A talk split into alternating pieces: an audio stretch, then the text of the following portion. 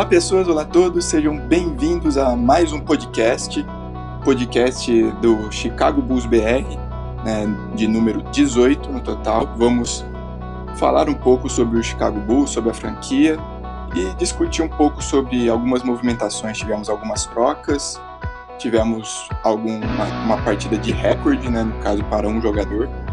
E vamos falar de tudo isso com com o pessoal com Vinícius também, que é do canal aqui do Chicago Bulls BR, e com um convidado especial, né, o Júnior, que, que é do Bulls Nation BR. Então vai aqui nos ajudar para conversar um pouco sobre o Chicago Bulls, sobre essas últimas semanas pós-Natal, pós-Ano Novo do, da franquia de Chicago. É, tudo bem, meninos? Tudo bem, Júnior? Tudo bem, Vinícius? Tudo certo. É uma honra fazer parte aí finalmente do podcast do Chicago Bulls Brasil. Espero que vocês gostem muito aí, galera. Beleza, galera, muito bom estar de volta aqui no podcast. Já é o segundo aí, estamos força total. O Felipe assumiu o podcast e, e agora vai, agora vai com força, né, Júnior? Brigadão aí pela, pelo convite. Com certeza vai vai trazer muita qualidade aqui no debate e para o torcedor do Bulls como a gente que gosta desse de falar e ouvir do Bulls vai ser show. É isso aí, tamo junto e vamos com tudo aí agora. Bom, nessa última semana a gente teve mais um, a gente teve uma troca para o Chicago Bulls, né, que, que envolveu também o Memphis Grizzlies. E nessa troca a gente teve o Justin Holiday, é, joga ala né, de posição número 3 do Chicago Bulls, titular, que vinha fazendo algumas partidas, vinha, vinha arremessando bem de 3, acabou sendo trocado pelo Memphis Grizzlies, e em troca o Chicago Bulls recebeu Wayne Selden, Marshall Brooks e duas escolhas de segunda rodada. Essas duas escolhas de segunda rodada. Uma escolha para 2020 e a próxima é para 2021. Então, como apesar do Justin Holiday ter, ser titular, ele estava no seu último ano de contrato e o Chicago correria risco de perder ele na free agency de graça. Com isso, o Chicago achou melhor trocar e conseguir pelo menos algum, algum valor sobre ele. Né? O Wayne Selden, por enquanto, teve apenas duas partidas, apenas oito minutos. O Marshall Brooks ainda não jogou. E essas escolhas de segunda rodada, que a gente já tinha falado em outro podcast, não é da especialidade da especialidade do Bulls de, que, de utilizar a escolha de segunda rodada. Né? O Chicago Bulls ainda não tinha sua própria escolha nesse draft e acabou conseguindo agora com o Memphis. É, Júnior, o que você pensa da troca? O que você pensa do Justin Holiday? Como você viu, você viu essa movimentação da, da diretoria do, do Chicago? Boa noite, nação. É, a minha opinião é que a troca foi muito boa pro, pro Chicago Bulls, levando em consideração que Holiday ele tirava muitos minutos de Chandler Hutchinson, que é que no caso seria o nosso ala pensando no futuro, né? Ele, se eu não me engano, Holiday era o jogador que tinha mais minutagem dentro, dentro do, do roster inteiro. E apesar de que ele vinha fazendo uma boa temporada, era necessária essa movimentação e todo mundo já esperava por isso, né? Machon Brooks é um cara que o Bulls está procurando um jeito de dispensar ele. A gente vai tocar até no assunto. O dinheiro que veio lá de Houston tem a ver com isso, na, na troca do Michael Carter Williams. Eu acho que o Wayne Selden, ele tem 24 anos, ele é um cara que eu não vejo ele ficando na próxima temporada, mas eu acho que para essa temporada o Jim Boylan ele pode pensar em utilizar ele, ele em algumas situações, até porque Hutchinson ele não tem arremesso e eu acho que o Enselden pode ser útil em algum momento. Enquanto o Hutchinson trabalha essa ferramenta, porque ele tem muita dificuldade. Acho até que a melhor, o melhor momento dele na temporada foi jogando como ala pivô, na ausência de Bobby Porres, como backup de Laurie. Laurie Markkanen, no caso. Então eu acho que a troca foi boa. A diretoria desfez uma besteira que fez naquela troca de que trouxe Cameron Payne para o Bulls quando enviou uma, uma escolha de segunda rodada para o KC e está repondo agora, né? E também adicionando a isso, conseguiu outras, outra escolha de segunda rodada para o próximo draft. Então é uma coisa, acho que a troca saiu muito lucrativa para o Bulls. Também para Justin Holiday, a carreira dele é muito boa. O Memphis Grizzlies está brigando por playoffs no Oeste. É uma, da, uma das melhores campanhas lá. E eu acho que ele, vai, ele é um cara útil, seria um cara útil em qualquer lugar. Eu acho que para ser titular na NBA ele não tem capacidade, mas como um role player, né, como se fala, ele é um cara muito útil. Eu acho que ele vai ajudar muito o Memphis Grizzlies a alcançar os playoffs. Essa é a minha opinião. Eu, eu, eu gostei da troca também. É, a gente critica muito a diretoria, né? Mas a troca foi boa. É, nada de sensacional. É, não foi boa pelos dois jogadores que vieram, mas acho que foi boa num contexto geral, né? É, acho que o principal ganho, como o Júnior falou, são as duas picks de segundo round a ironia aí é que o, a diretoria despreza, essa acho que é a palavra correta, as piques de segundo round, historicamente. Vide lá aquela, aquela troca do Jordan Bell, inacreditável, por dinheiro, junto ao Warriors, é, no, ano, no ano passado, né, 2017. Mas acho que foi boa em função das duas picks. Esse ano o draft é um. A gente vai falar disso mais adiante, mas é um draft mais fraco Acho que o segundo round não vai ter lá grandes coisas, mas de vez em quando a gente consegue garimpar alguma coisa boa. É, então, de qualquer sorte, é ativo para o Bulls, no mínimo para pensar em somar algumas outras peças e conseguir picks melhores. Então, Memphis, é, é, ele está ali, tem um time competitivo, mas está numa divisão, numa conferência oeste que é muito competitiva, muito dura, então a chance dele ficar fora do playoff é grande, e a chance de dessa pick se converter ali numa pick 40, tipo na pick 10 do segundo round, né, é grande. Então tende a ser, falando em segundo round, uma pick boa. É, o, curioso dessa história toda é que, e a gente vai falar sobre a troca do Carter Williams, é que o Bulls é, envolveu essa pick na troca do Carter Williams e, e, e, é, e, é, possível que o Bulls talvez até nem tenha, nem tenha essa troca. Mas a gente vai falar disso daqui a pouquinho. Beleza. É, e lembrando também que, como o Bulls trocou um jogador e acabou recebendo dois, acaba que o Bulls tem um excesso de jogadores no elenco e com isso teve que cortar algum jogador já existente e que no caso foi o Cameron Payne que foi cortado e foi logo foi é, imediatamente contratado por Cleveland.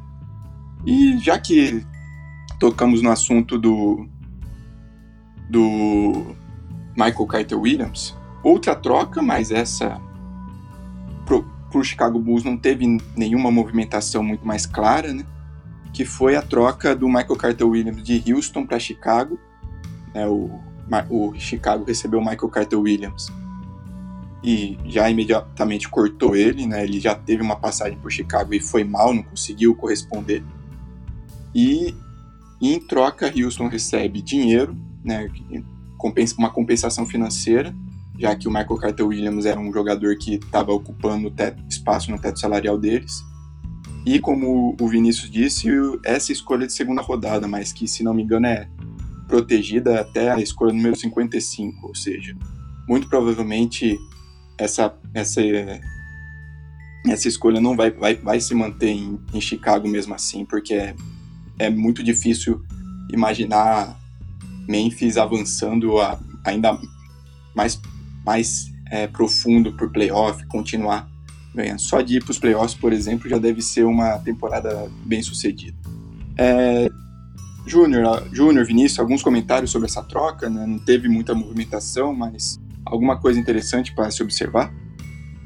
Não, eu acho que esportivamente essa troca, entre aspas, foi inútil para o Bulls. Foi uma oportunidade que a franquia viu de, de lucrar.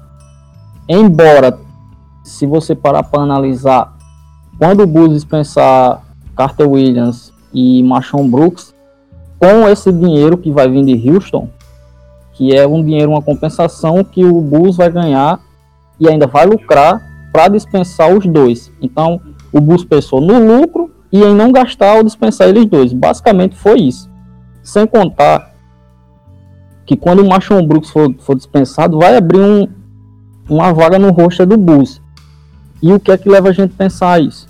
O Bulls está procurando troca por Robin Lopes e por Jabari Parker. Então, isso pode também ser usado em uma futura troca, ou, ou o Bulls pode assinar um contrato de 10 dias com alguém, ou coisa do tipo. Então, é, se você parar para analisar friamente, foi uma troca que você olha assim de cara e você acha, não, foi inútil essa troca. Mas se você for parar para pensar, até que foi ok ali, beleza. Não, não, a gente não perdeu nada, mas tá entendendo, né? Então eu acho que foi ok ali, o Bulls não perdeu nada, ajudou Houston, ganhou dinheiro e é isso. O que eu vi foi basicamente isso. Então eu acho, eu também assim, até na hora eu tuitei lá no Bulls Nation Brasil que eu acho que isso tem a ver com uma possível troca de Robin Lopes, Jabari Parker, o Bulls pode usar essa vaga no roxa para pegar algum contrato expirante ou coisa do tipo. Mas também pode, pode usar para contratar um jogador um contrato de 10 dias, essas coisas. Então essa troca foi, digamos como eu estava dizendo, entre aspas, inútil, mas se você parar para ver, foi boa. É, para mim, para mim foi uma operação financeira no final. É isso aí que vocês disseram, é Júnior, Felipe, vocês disseram tudo. Uma operação financeira. Ajudou o Houston a poupar 2,6 milhões em Luxury Tax. O Houston já estava acima 16,3, foi para 13,7. Então continua acima do cap em 13,7, mas poupou quase 3 milhões. Então foi bom para eles e eles repassaram um milhão para o Bulls. O Bulls ganhou dinheiro, né? ganhou um milhãozinho ali no bolso de, de dos Randolphs e, pronto, uma operação financeira. Não vejo nada mais que isso, nem um ganho esportivo, como bem falou o Júnior. É, é verdade. E para terminar essas questões de movimentações e financeiras, tivemos uma movimentação interna, que foi a confirmação do nosso armador Ryan Tidiacono ter recebido um contrato garantido. Ele que começo da temporada ninguém conhecia ele, provavelmente só o torcedor do Bulls realmente fanático sabia quem era aquele armador branco, né, vamos dizer assim. Mas começou a temporada, teve seu, seu espaço como reserva, acabou é, atuando muito bem, um jogador bem esforçado que vem lutando pelo seu espaço merecendo seu, é, sua posição. E agora teve, e aí teve esse, essa premiação de finalmente ter um contrato garantido. O Ranch Diácono hoje é, se não me engano, o terceiro jogador do Bulls com mais minutos na temporada. Então, um jogador é, bem esforçado que participou de quase todas as partidas do Bulls, vem sendo uma peça constante no, na rotação do elenco. Então, o que vocês pensam também sobre o Artidiácono? Se é um bom reserva, se é uma boa peça para o Bulls nesses próximos anos? Hein, Júnior Vinícius? É, o Mini Dirk, né, como a gente fala. Cara, ele, ele, o início de temporada dele surpreendeu muita gente. É, com a ausência do Dan, ele foi um cara muito importante. É, não é um cara pra gente pensar para ser titular a longo prazo, mas é um cara que tem potencial para fazer parte de uma segunda unidade, para comandar uma segunda unidade. Ele é um armador muito cerebral, como se fala na, na, na gíria americana, ele é um armador first pass, ele, ele só pensa em assistir os companheiros, dificilmente ele vai pensar em pontuar, embora ele tenha alguma qualidade fazendo isso. Já, most, já foi, se eu não me engano, ele foi líder nos arremessos três pontos na temporada, em algum momento. E já teve jogos do, com Bulls aí de 20 pontos, 25 pontos mas a principal qualidade dele é, é assistência mesmo. Nessa temporada já teve, já, ele já teve uma sequência de jogos em que ele teve 17 assistências e nenhum turnover. Isso é muito, isso é muito absurdo. Eu até tuitei lá no Bulls Nation Brasil. Certo dia também, quando eu estava estudando estatísticas, eu olhei lá no, no site da, da NBA. É, uma estatística lá, que é o Assist to Turnover Radio ele era um, ele era um dos mais bem cotados na NBA, que é o, É uma assistência por turnover, é, um, é uma estatística que mede isso. E ele era um dos caras mais bem colocados lá, se você fosse ver. Defensivamente, ele é um cara que também não compromete muito. Ele é um cara esforçado. Ele briga por toda a bola. Apesar da, da estatura dele ser muito baixa, ele é capaz de, de marcar um ala mais alto do que ele, um ala mais forte. Ele provavelmente não vai conseguir, mas ele vai tentar de, de alguma maneira é, tirar proveito disso, porque ele é um cara que briga por toda a bola, toda a bola. Ele é um guerreiro mesmo em quadra. Então eu acho que foi muito merecido o Bulls ter garantido o contrato dele. Eu acho que ele ainda tem um teto ainda, tem um teto ainda a ser trabalhado, eu acho que tem. Então, eu considero essa movimentação muito boa, porque não faria sentido o Bulls dispensar ele, certo? E manter Cameron Payne, porque Cameron Payne já teve diversas oportunidades e nunca demonstrou a que veio, diferentemente de Artidiácono. Um cara que está mostrando muita qualidade, um cara que você vê muita coisa boa nele, apesar de ele não ser um jogador ainda maduro, você consegue enxergar muita coisa boa nele que você quer ter no seu time para o futuro. Então, a decisão foi acertada. Essa é a minha opinião. Rapaz, falar depois de, de Júnior é, é, difícil, viu? O cara, o cara vê estatística, o cara conhece tudo. Falta, falta, falta depois o, o que complementar. Então, é, basicamente é reforçar o que o Júnior falou. Eu acho que foi merecidíssimo. É, o não é uma surpresa. É, acho que nem o mais ferrenho torcedor do Busco conhecia. Ele veio de Vila Nova, não foi draftado. É, Vila Nova é, um, é de fato um, uma, um programa muito, muito forte, né? Do Jay Wright lá, o técnico, o coach. E, pô, muito merecido. É um cara que está fazendo aí nessa temporada é, médias de 6,4 pontos, 3,6 assistências, 2,6 rebotes. Boas médias para quem vem da segunda unidade. E, bem como vocês disseram, acho que as duas principais características que eu acho que valorizam ele demais é que ele é um armador que, que cuida bem da bola. Assim, ele não. Exatamente isso que o Júnior falou. Ele tem um baixo índice de erro por assistência. Então ele cuida bem da bola. Ele também não faz mágicas, não, não faz jogadas é, diferentes, mas cuida bem da bola e tem um bom passe, tem quase quatro assistências vindo do banco. E ele é, é muito raçudo. Ele, ele, ele, ele é, supera a ausência de, de, estatura e de atletismo com, com uma raça impressionante, se joga na jogada, marca caras maiores, então acho que é um cara merecedor. O contrato dele é de 1,3 milhões milhão de dólar nessa temporada, garantido só até o final da temporada. Na minha opinião, é um cara que eu manteria para o roster do próximo ano, porque é, acho que é um cara que agrega, de fato, agrega dentro de quadra.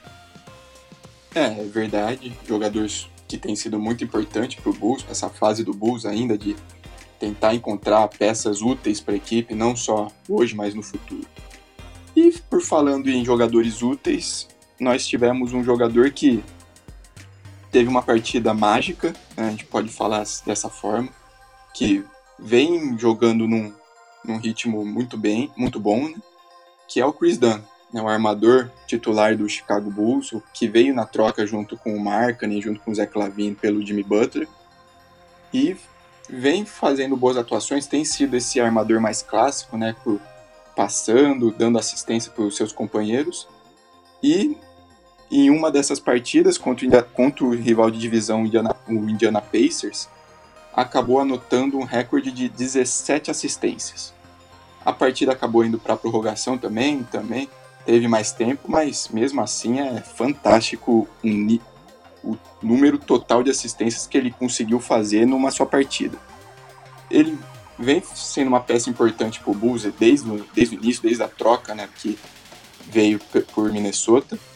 E eu gostaria de saber de vocês, o que vocês pensam do Chris Dunn essa partida, um jogador que, um armador que ainda não tem um arremesso de longa distância, mas tem sido útil também em outros pontos também, então que vocês pensam sobre ele, o que o futuro, como ele se encaixa com Lavine, com Markkanen com Carter para, para a franquia nos próximos anos? É... Cara, eu sou suspeito de falar de de Chris Dunn, porque eu, eu gosto muito do, do estilo dele. É um armador de mãos grandes, um atleticismo anormal para a posição. É, não acho, não, eu já estava até discutindo com, com, o pessoal da gringa que ele seja um armador first pass. Eu não acho que ele seja. Ele tá mudando a mentalidade agora, para mim, não sei vocês. Para mim, ele tá mudando a mentalidade agora. Eu acho que o Bolin chamou a atenção dele em relação a isso. É, para mim, ele também já é um dos melhores guardas defensivos da NBA. Isso é indiscutível para mim. Ele tem que estar em algum time de defesa, ou esse ano, ou na próxima temporada. Eu acho que o encaixe dele com o Lavine está acontecendo. Eles estão criando uma química. Dan tá dominando mais as ações, ele tá com a bola mais nas mãos. Antes de, do na ausência do Dan, Lavine estava sobrecarregado demais. Ele ficava muito com a bola nas mãos. Talvez isso explique o alto, o alto índice de turnover dele na temporada também.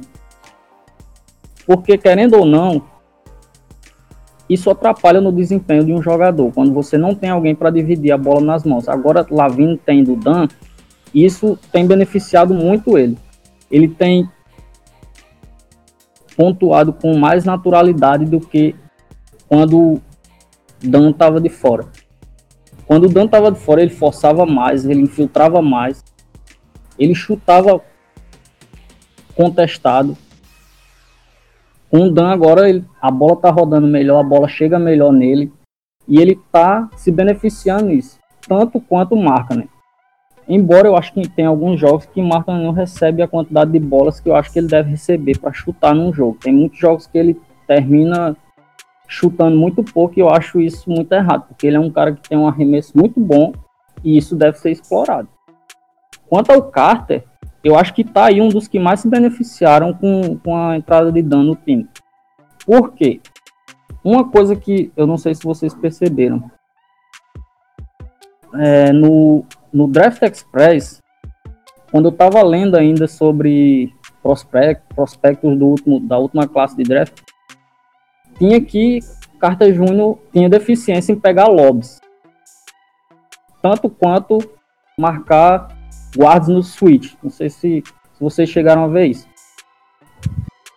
Dan tem explorado isso muito bem. Tanto Dan quanto Lavin. Carter tá tá saindo muito bem pegando Lopes desde quando o Dan, che... quando o Dan voltou. Eles dois têm uma química muito boa isso me anima muito pro futuro. Então eu acho que, cara, ele é o armador do futuro e, e essa é a minha opinião. Eu gosto muito do Dan, na moral. Eu gosto dele também. É... Eu confesso que tinha minhas dúvidas. Lembro bem que quando quando o Bulls, o Bulls fez a troca né, do Butler pelo, pelo, pela 7, que virou Markkanen, é, pelo Dan e pelo Lavine, mas antes disso, lá no draft do Dan, antes do draft do Markkanen, draft 2016, eu lembro muito bem que o Dan estava muito bem cotado, acabou em quinto, sendo, sendo escolhido em quinto, e lembro que já naquela época se falava muito do Bulls trocar é, trocar o próprio Butler por ele, é, mas o Minnesota na época, o Bulls adorava o Budan, mas o Minnesota na época não queria abrir mão do Lavigne. Lavigne acabou contundido e isso ajudou o, o, o, o Wolves lá, o Tibbs na época, a, a, largar a mão do Lavigne, a resolver incluir o Lavigne numa troca que eu acho que foi sensacional para o Bulls. E, mas voltando a falar do Dan, é, eu acho que ele é o armador do, do, futuro do Bulls.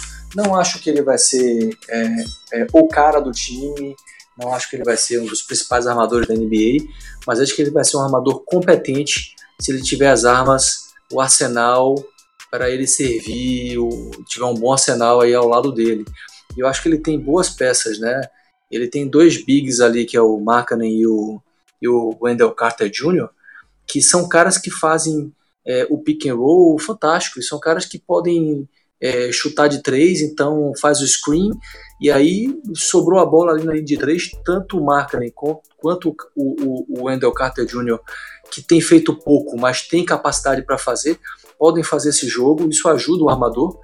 E essa mentalidade dele de first pass player, ele realmente, Júnior, eu concordo com você, ele não veio com essa mentalidade, é, mas eu li num desses artigos aí é, que, que eu vi, de que ele meio que deu uma focada em tentar ser um cara nesse nível. E, e, e depois que eu li esse artigo, ele fez esse jogo fantástico de, do recorde de, da, da carreira dele, de 17 assistências. É, só para vocês terem uma ideia de, um, de estatística, e, e, aí, tomara que eu não tenha enganado né, onde eu pesquisei, o maior número de, de, de assistências numa partida é, em toda a NBA, historicamente, é do Scott Skiles, que foi técnico do Bulls depois, né, quando já tinha se aposentado. É, um bom técnico do Bulls, por sinal, na, naquela geração de Kirk Heinrich, Ben Gordon e tal. O Scott Skiles, pelo Orlando, em 90, ele fez 30 assistências no jogo, que é um negócio absurdo, né? O fantástico John Stockton, o máximo que ele fez foi 28, ele é o segundo cara com mais assistências numa partida. É, o terceiro é Rajon Rondon, com 25, recentemente, no, no, ano passado, no ano retrasado, na verdade, 2017.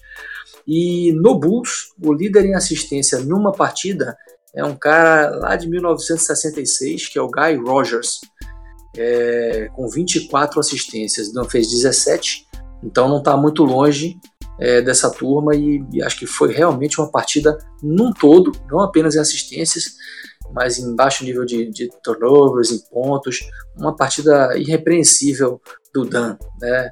E é muito bom ver esses meninos, Dan, Carter Jr., é, Markkanen e Lavine jogando bem e jogando bem juntos. Isso, isso é que dá esperança ao torcedor do Eu acho que o jogo em si, na minha opinião, foi um dos melhores jogos que eu assisti na temporada da NBA, não é nem do, do Bulls, certo?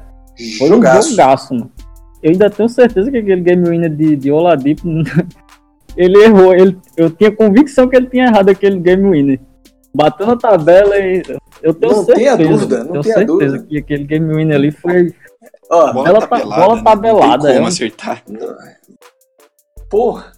O, o, americano fala college glass, né? Quer dizer, o cara chamou, chamou não, chamou, chamou não. nada, meu amigo. Você pode chamou nada. Jogou pro alto. Quanto a, quanto a, só complementando, quanto à evolução do Dan, quanto um um scorer, ele tem uma boa capacidade.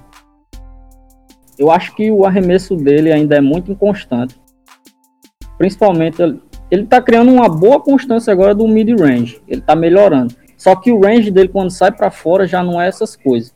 Tem jogos até que ele se sai bem, mas se você for, como é que se diz?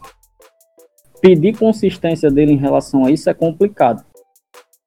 Mas num todo, é como você falou aí, eu acho que ele tem tudo para ser um armador competente, tem tudo para ser um dos melhores armadores two-way da NBA, porque ele tem muita capacidade defensiva, ofensiva nem tanto, mas ele pode fazer ali um, um arroz com feijão e ajudar o time na ofensa, pontuando. Mas eu acho que a prioridade dele tem que mesmo continuar essa mudança de mentalidade para first pass, porque isso vai beneficiar muito Lavine, Markkanen e Carter Jr. E isso é crucial pensando no futuro, porque acredito eu que Dan e Carter podem ser os carregadores de pianos para porque eu tô sonhando, né? Zion, Lavine e Markkanen. Essa é a minha opinião.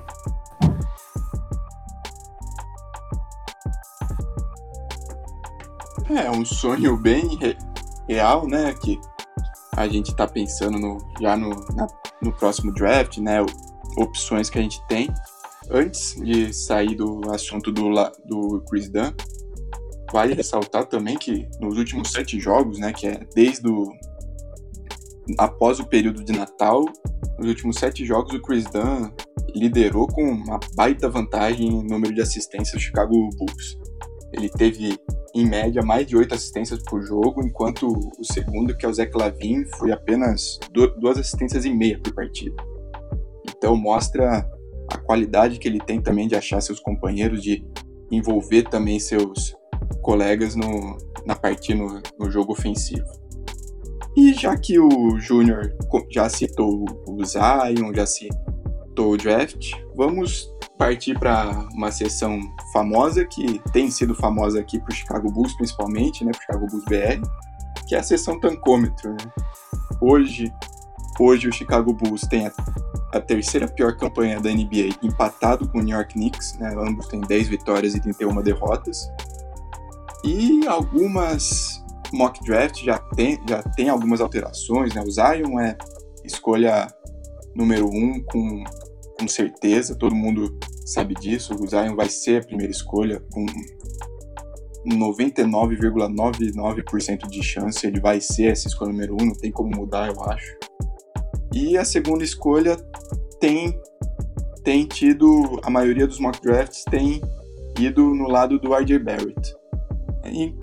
E como o Chicago hoje está com apenas a terceira escolha, digamos assim, junto com Nova York, aí so, sobraria é, Cameron Reddish, que também é companheiro de, do Barrett e do Zion em Duke, ou até mesmo do Nasir Little em North Carolina, que tem vindo da reserva né, na, na universidade, o técnico de North Carolina prefere jogadores mais experientes começando a partida, então o Narcy Little, que é calouro, acaba vindo do banco e, e, com isso ele acaba caindo em algumas em alguns mock drafts e com isso o Chicago Bulls acaba selecionando Cameron Reddish ou até outro jogador.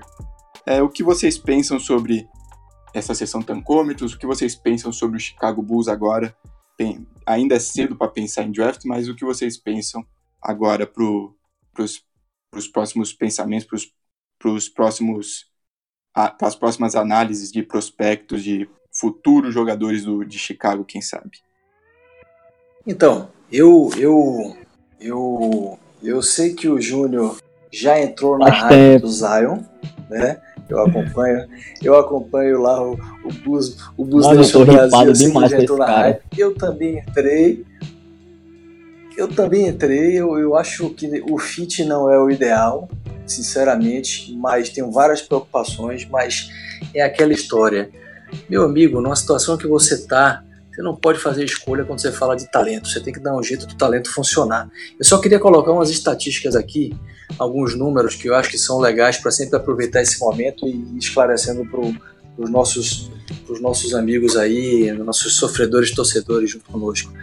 É, o Bulls tem 10 vitórias em 41 jogos até hoje, né? Até o momento que a gente grava esse podcast. É, então a gente está falando de metade da temporada, 2018-19, e tendo obtido apenas 10 vitórias. Se essa mesma média se repetir, então o Bulls fecha a temporada com apenas 20 vitórias.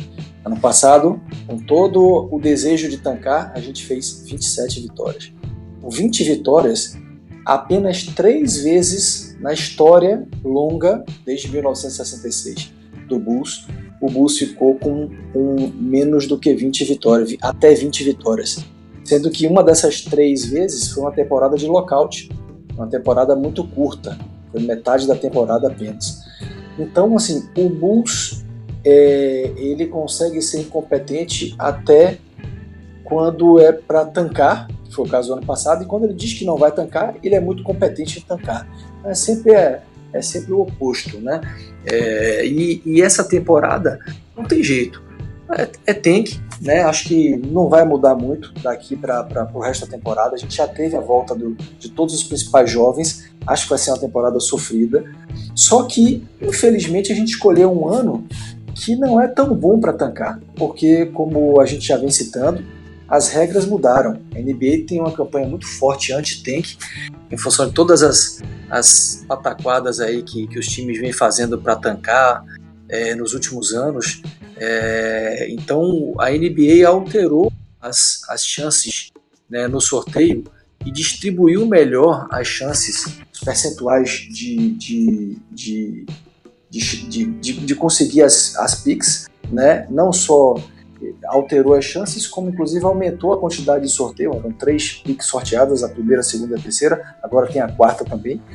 E só vocês terem uma ideia de números, é, hoje o último é, colocado é, ele tem 27,4% de chance de escolher a pick 1 e 2. Por que, que eu estou é, focando na pick 1 e 2? Porque esse é um draft de dois caras, basicamente. Zion e Barrett.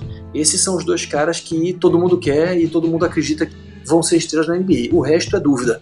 Então, falando da possibilidade de pegar pick 1 ou 2, o último é, time, o pior time da NBA vai ter, ao final da temporada, 27,4% de escolher a pick 1 ou 2. Enquanto que o quinto vai ter 21%. Então a gente está falando de uma diferença de 0,4% de, de pontos percentuais, por cento de chance de, de, de diferença. É muito pouco. Então há uma grande chance do Bulls tancar bem, mas não dar sorte. Espero que isso não aconteça, mas a gente tem que estar preparado, né? Então, no último podcast, somente a gente fez uma discussão aqui muito focada em Zion versus Barrett. Eu sei que Júnior não vai conseguir é, é, deixar de falar do Zion, eu sei disso, ele está ripado, né? Então, mas eu queria ouvir muito é, do Júnior aí, do, e depois eu, eu volto a falar, se a gente não ficar com a pick 1 ou a pick 2. Ou seja, se a gente ficar da 3 ou na 4, quem vocês escolhem? Já desistiram de Cam Reddish e Nazir Little, como falou o Felipe? Os dois estão mal. Já estão pensando em outras alternativas ou é um desses dois mesmo? Queria ouvir vocês. Cara, eu acho que é como você falou aí. E é como eu também tuitei um dia desse lá no Bulls Nation Brasil.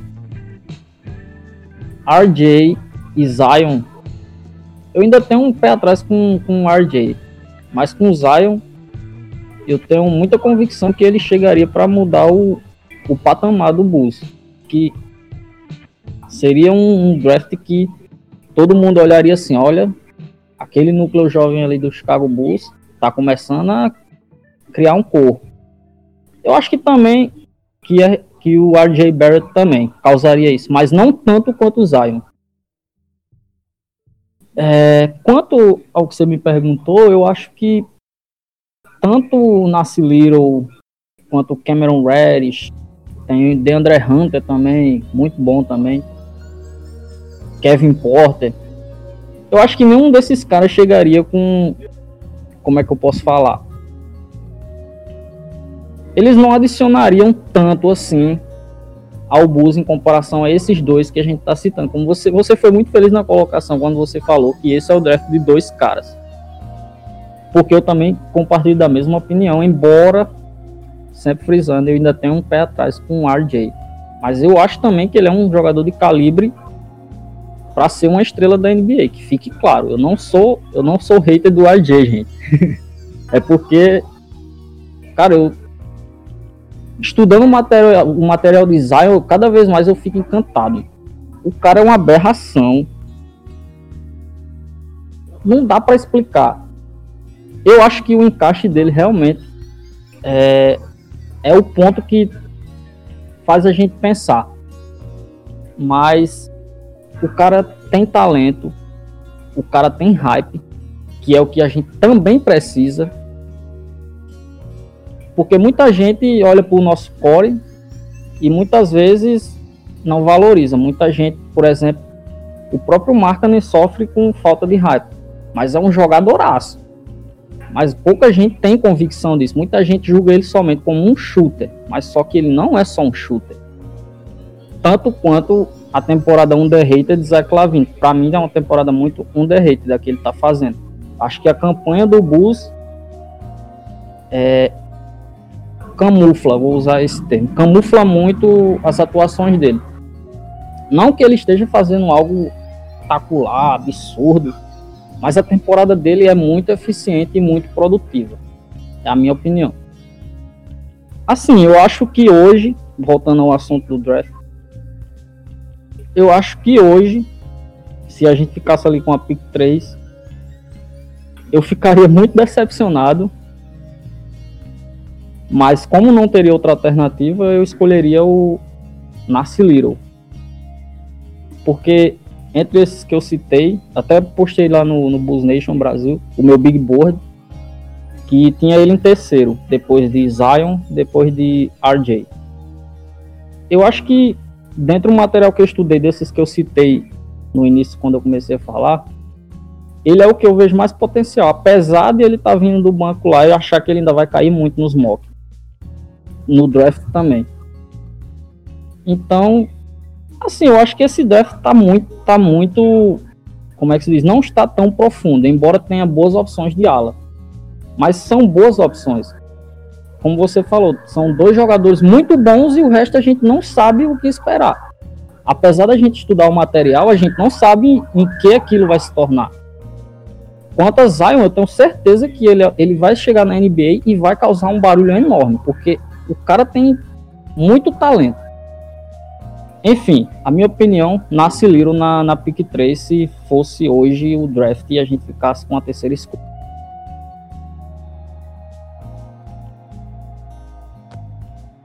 Minha opinião é exatamente a mesma de vocês dois. Sim, o, o Júnior fala do hype que ele criou com o Zion, mas é impossível não ter. É um jogador que é completo, tanto fisicamente quanto mentalmente. É um cara que entende o jogo de uma forma absurda e tem um físico fantástico. Mas, já que né, provavelmente hoje a gente não teria a, nem, nem a primeira nem a segunda escolha geral.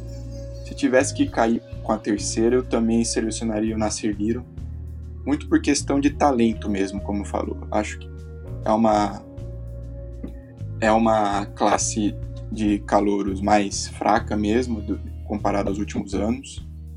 E os, os, únicos talentos que eu vejo realmente, por enquanto, é o Cameron Reddish e o Nasir Liro, jogadores que são capazes de, pelo, de ter um mínimo de estrelato, né? apesar de ambos estarem mal. Né? Mas, por enquanto, eu ainda sou, ainda meu voto ainda é Nasir Liro, apesar de vir do banco. Mas vamos ver como o futuro nos aguarda, se a gente também tem sorte no, no, no lottery, porque a gente não precisa ser mais a pior equipe da, da NBA para ter uma boa chance de conseguir a primeira escolha geral. Então, pelo menos isso, é tentar se manter lá. Se acabar terminando entre os três piores, tem uma boa chance de conseguir, ou até mesmo entre os cinco piores, ainda tem uma chance de conseguir uma escolha top 2 ou top 3. Essa mudança que a NBA. Eu acho que é por aí, Felipe. Essa mudança que a NBA fez é para acabar com. acabar ou, ou minimizar, podem falar assim. Eu acho que o Bulls tem que tentar ganhar jogos. Porque a gente não pode, como é que eu posso falar? Se a gente está tentando criar uma cultura vencedora, por que, que a gente vai jogar para perder?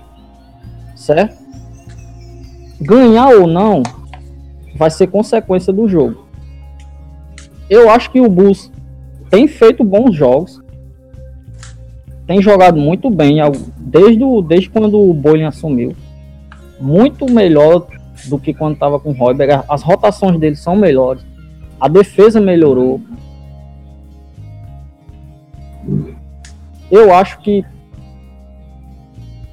o Bulls vai terminar com uma das cinco piores campanhas. Eu acho que isso também acredita a gente ser pequeno, porque mudou. Se fosse em outro momento, como se fosse no ano passado, eu acho que seria muito difícil. A gente teria mesmo que jogar para perder, como se fala na, na língua do tanque.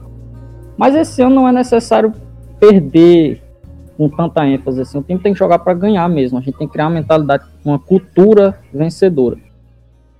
Então, eu acho. A gente. É exatamente. É bem por aí. Eu, eu tava lendo um artigo é esses aí, dias que falava exatamente disso. Por isso que eu trouxe isso à tona aqui agora. A gente tem que. A gente. O time joga para. O time não pode jogar para perder, tem que jogar para ganhar. Embora não tenha forças para ganhar. Entende? Por quê? Eu acho assim. É esse o ponto. Eu acho que eu é diferente que o... da temporada né? Título... Temporada passada a gente fez algumas coisas. Nessa não, perder, né? exatamente. Né? Nessa não. Nessa tá jogando para tá jogando para ganhar, mas o, o time titular do Bulls é muito produtivo. Se você for parar para ver, o que mata é que na segunda unidade do Bulls você só tem ali uma escolha consistente que é Bob Porres. Blake ainda tem muita deficiência no arremesso. Shaquille Harrison só é um, é um cara que só pontua próximo à sexta. Ele não tem um arremesso confiável de mid-range, de longa distância também. O range dele é muito próximo à sexta. Deixa eu citar outra aqui. Robin Lopes também é outro, só pontua próximo à sexta.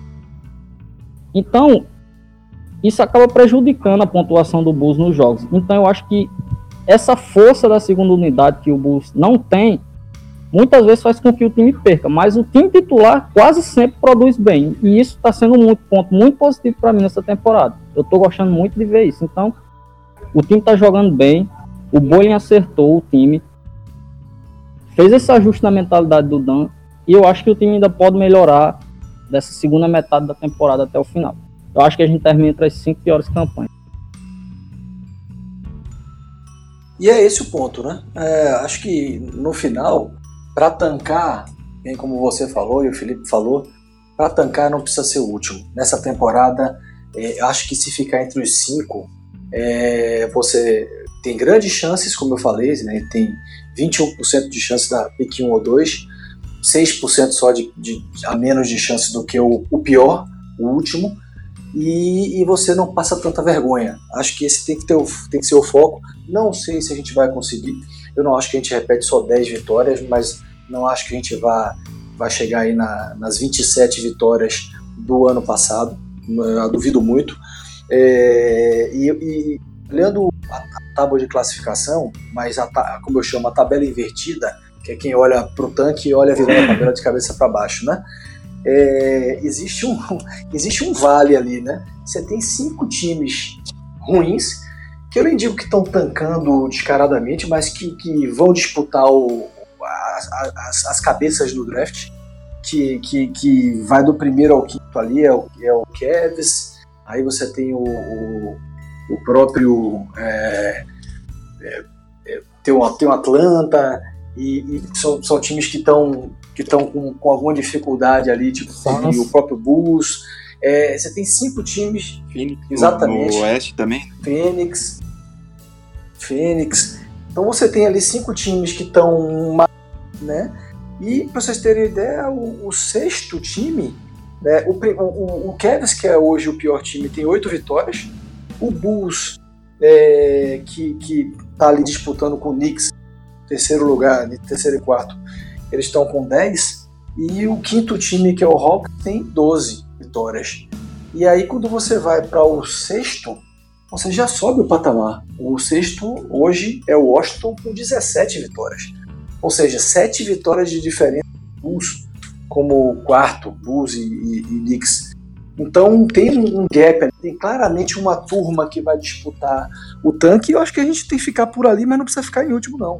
Pode ficar em quinto, que está tá de bom tamanho, acho que não prejudica muito a formação da cultura, como o Júnior falou, e ao mesmo tempo tem boas chances de um draft que é um draft de dois jogadores. Né? E aí, só para dar minha, minha opinião, é, eu fiz uma pesquisa é, é, para ouvir a, no, nossos amigos, nossos seguidores lá no, no Blues BR sobre quem a turma preferiria se tivesse a pick 1, entre Zion e Barrett. E 65% quase das pessoas escolheram Barrett. É, para minha surpresa, né? Então a turma não está na mesma, mesma vibe que nós três. A, a, pelo menos quem respondeu a, a pesquisa lá. É, e ó, falando sobre pick 3, eu, eu tenho muitas dúvidas sobre Ken Reddish e Nazileiro. Eu, eu, eu, eu, leio muito, eu vejo muito artigo e eu tenho visto um, um movimento é, muito crítico em relação a esses dois jogadores. Só para vocês entenderem duas estatísticas importantes em relação aos dois, Ken Reddish ele está chutando 36% só de field goals FG. Quer dizer, é muito baixo. É muito baixo para um jogador que você espera que seja um cara que contribua na tábua de, de, de pontos. E o Nassim Little, ele tem apenas 21% de, de, de conversão de três pontos. Então, os dois jogadores têm passado por muita crítica. O Kim Reddish, ele já veio desde o do high school com uma crítica muito forte em relação à conduta, ao comportamento dele, à vontade dele de vencer, de explodir, de liderar. É um jogador vagalume, acende e apaga, e está mostrando isso em Duke. Né? Simplesmente está derretendo do lado dos outros dois, de Barrett e Zion. Então, me preocupa esse tipo de jogador. Eu acho que ele tem talento mas eu acho que o cara, tipo, o exemplo clássico para mim é o Butler.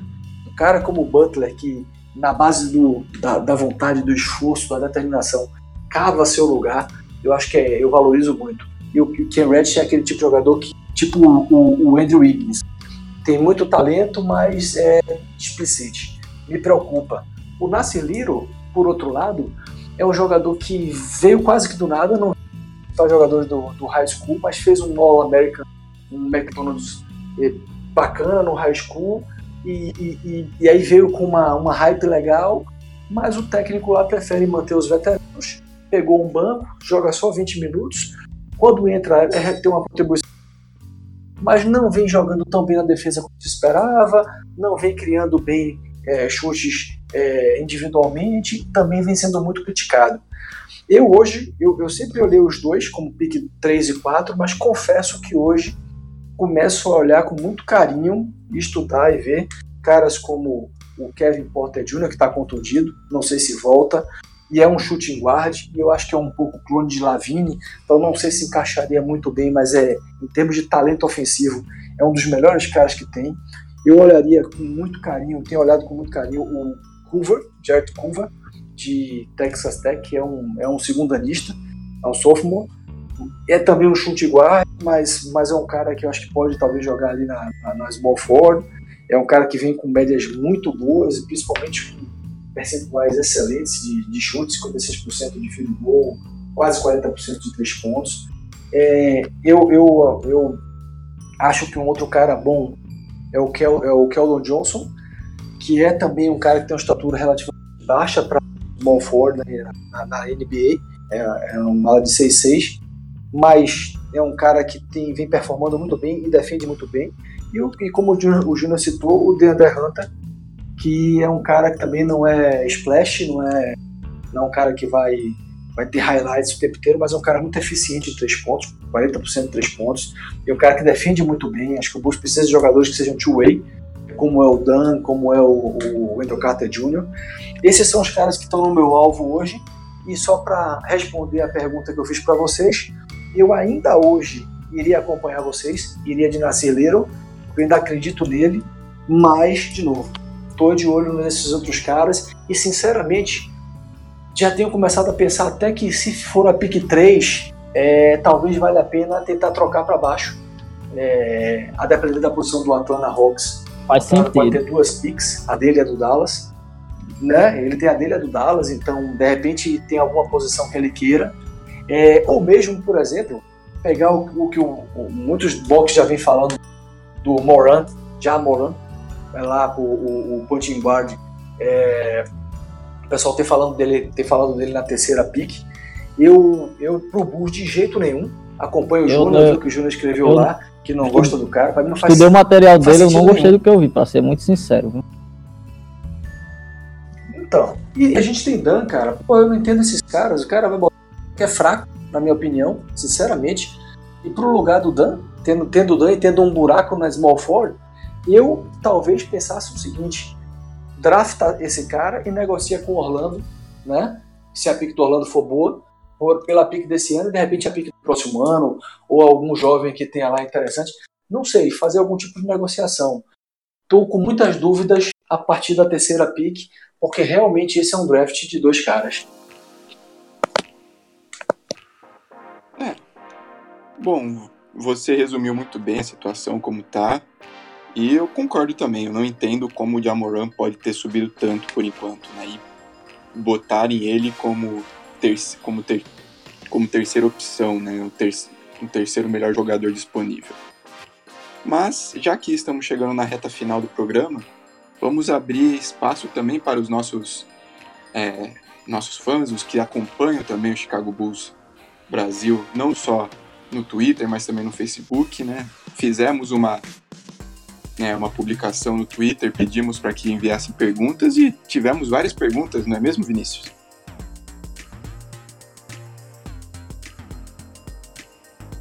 Tivemos, tivemos perguntas no, no Face e tivemos perguntas no, no próprio é, Twitter, né? É, foram, foram muitas perguntas aí. Acho que a turma gosta, acho que é sempre bacana. Vamos responder, né? Você quer passar, quer passar aí pelo Twitter, Vamos pelo responder. Facebook? Vamos, vou responder primeiro as do Twitter por enquanto. A primeira pergunta, quer dizer, não sei se é pergunta, mas mais um desabafo, é do Hornets Brasil. Por que vocês, mesmo com o time mais fraco, continuam ganhando do Hornets? Foi, foi sacanagem. É uma boa pergunta, né? Mas, não sei, lá nos Estados Unidos eles chamam de encaixe, né? Às vezes um time encaixa mais que o outro. Mas também tem a questão do Michael Jordan ser o dono do Charlotte Hornets, né? Vai que ele tem um coraçãozinho vermelho ainda, vai que bate ainda uma paixão pelo Bulls e aí incentiva o time a dar umas trupicadas pra gente, né? Deve ser isso aí, Cara, deve ser isso aí. É complicado explicar isso. É questão do matchup lá do roster do, do Charlotte Hornets sempre encaixa com o Bulls. O jogo do Bulls sempre flui muito bem contra eles. Não tem racional, pra mim não tem racional.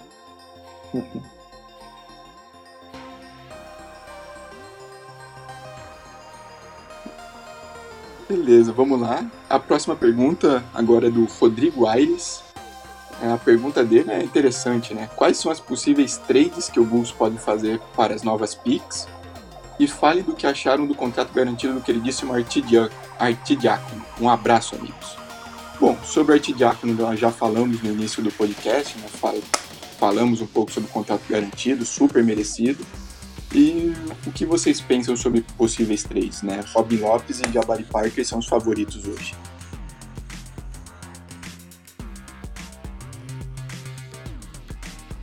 Sobre trocas, acho que tanto Robin Lopes quanto Jabari Parker é questão de tempo até serem trocados. É... Um cenário hipotético é difícil imaginar, porque a gente tem que pensar em várias, em várias, como é que eu posso falar, em várias coisas que, poder, que podem envolver uma troca. Robin Lopes e Jabari Parker, os dois são expirantes. Então, é complicado a gente criar um cenário. O que a gente sabe é que vai acontecer deles serem trocados. Espero eu que, que o Bus consiga ativos importantes na troca, porque pensando no futuro, hoje são os dois ativos que a gente pode realizar uma troca para pegar alguma coisa boa no futuro e ou dar continuidade na nossa reconstrução, mas criar cenários é muito complicado, porque a gente tem que analisar uma série de fatores. Então é meio complicado falar. É, o, o trade deadline está ali na esquina já, né? A gente está chegando em fevereiro e, e, e, nada até agora. Acho que essa troca do Holiday foi oportuna. O Parque, a gente discutiu isso no podcast passado, eu, eu sinceramente Gosto muito do Lopes. Eu acho que os dois juntos não casam, porque os dois salários são muito altos. O Lopes é 13 ou 14 milhões, o Parker mais 20. Então não, não tem match para você casar numa troca. E, então eu acho que não, eu, não, eu, eu, como torcedor, não espero muito não. Espero que o Bush consiga alguma coisa, tente alguma de novo pique de segundo round, é, ou algum jovem underrated, alguma coisa assim, mas é, não, não espero muita coisa não. Tenho grandes esperanças de troca, não. Tomara que venha alguma coisinha, pelo menos, e a gente não simplesmente morra com. Para mim, é, ficar com o Lopes até o final da temporada não é, não é morrer na praia. Eu gosto muito dele, acho que ele contribui dentro e fora de quadra. E o Parker já está fora da rotação, está escanteado. Eu acho que não tem nem clima para ele voltar. Espero que pelo menos ele a gente repasse por alguma pique aí. O sonho seria uma pique de final de primeiro round. Dizem que o Bulls não quer assumir nenhum contrato mais longo e é por isso que não está aceitando as negociações. Eu acho que o Bulls deveria assumir, não contrato de três anos, mais dois anos além dessa temporada, acho que não. Mas se tiver um contrato é, de a próxima temporada também, e aí inibiria o Bulls de conseguir uma, um grande free agent em 2019, mas que ela viesse é, carregada aí junto com, essa, com esse contrato pesado, viesse com uma pique legal, e aí eu estou chamando de pique legal uma pique ali no no, no, nos 20 e poucos, né? É, eu, eu toparia, sinceramente, porque o Bulls não é bom de free agent e, free agency e, e, e, eu acho que é se iludir achando que ah, vou preservar meu cap para free agency. Vai acabar vindo um cara ruim e com um salário astronômico. Então eu preferia trazer uma pick mais nesse draft e trazer um jovem com salário baixo e brigar na free agency de 2020. Muito bom próxima pergunta é do Luiz Sapia. Precisamos de um 3 diferenciado para esse time encaixar, concordam? Bom, a posição 3 hoje é a nossa principal carência, né? A gente perdeu o Justin Holiday e hoje o Chandler Hudson está jogando como titular. Eu acho que do tudo que a gente falou sobre draft, tudo que a gente discutiu sobre é exatamente pela posição 3 para encaixar junto com essa equipe jovem, com o Dan, com o Markkanen, com o Carter e com o Lavine. Então, que você, Então, vocês pensam também do mesmo jeito, né? Precisamos de realmente de posição 3, nem que seja por draft ou até mesmo free agency.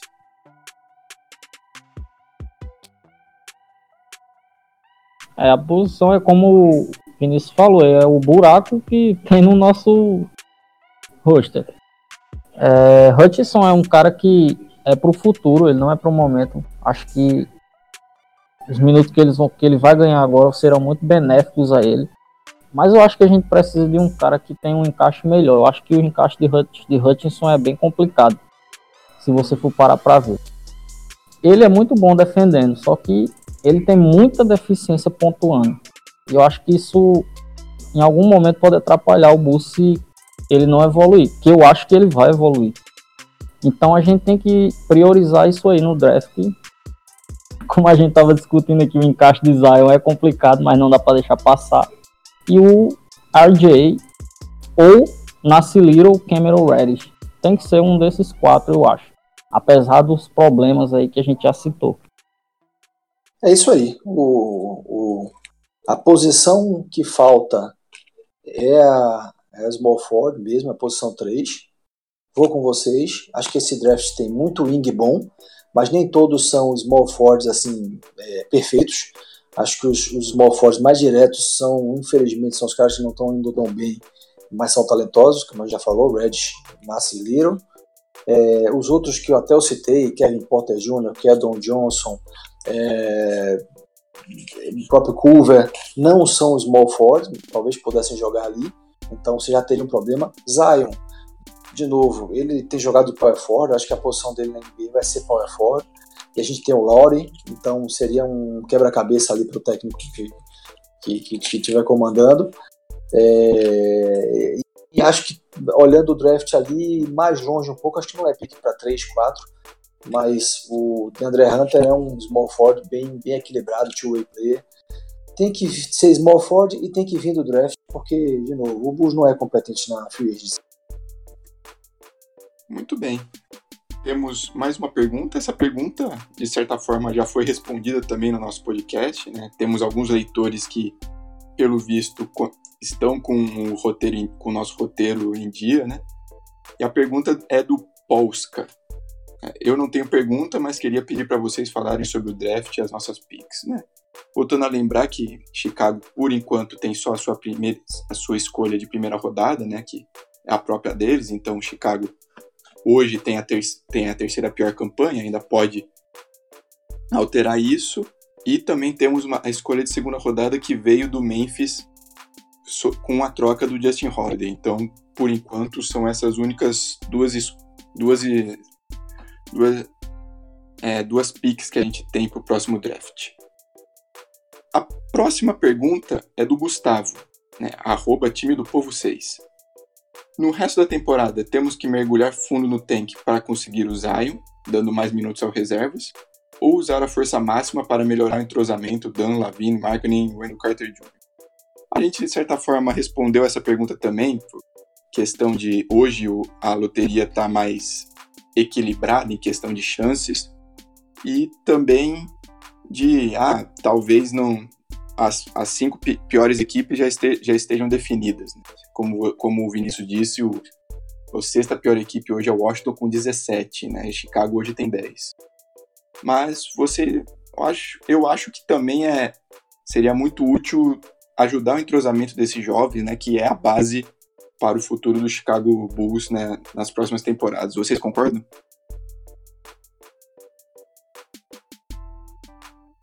de certa forma, eu, eu respondi essa pergunta quando eu falei de criar a cultura vencedora. A gente, como eu estava dizendo, a gente não pode jogar para perder. Por quê? Porque a gente está tentando criar uma cultura.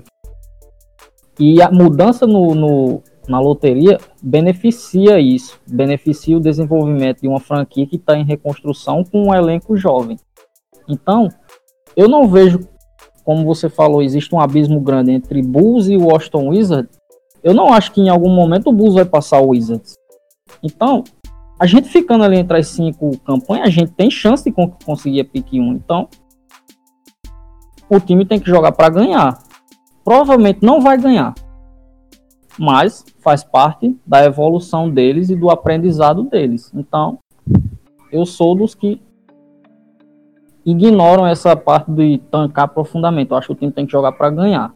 Não vai ganhar porque não é um time ainda capaz disso, embora tenha bons talentos, mas tem um, um núcleo muito bom em formação e que vai dar muito fruto futuramente. E, como eu disse, a gente termina ali entre os cinco.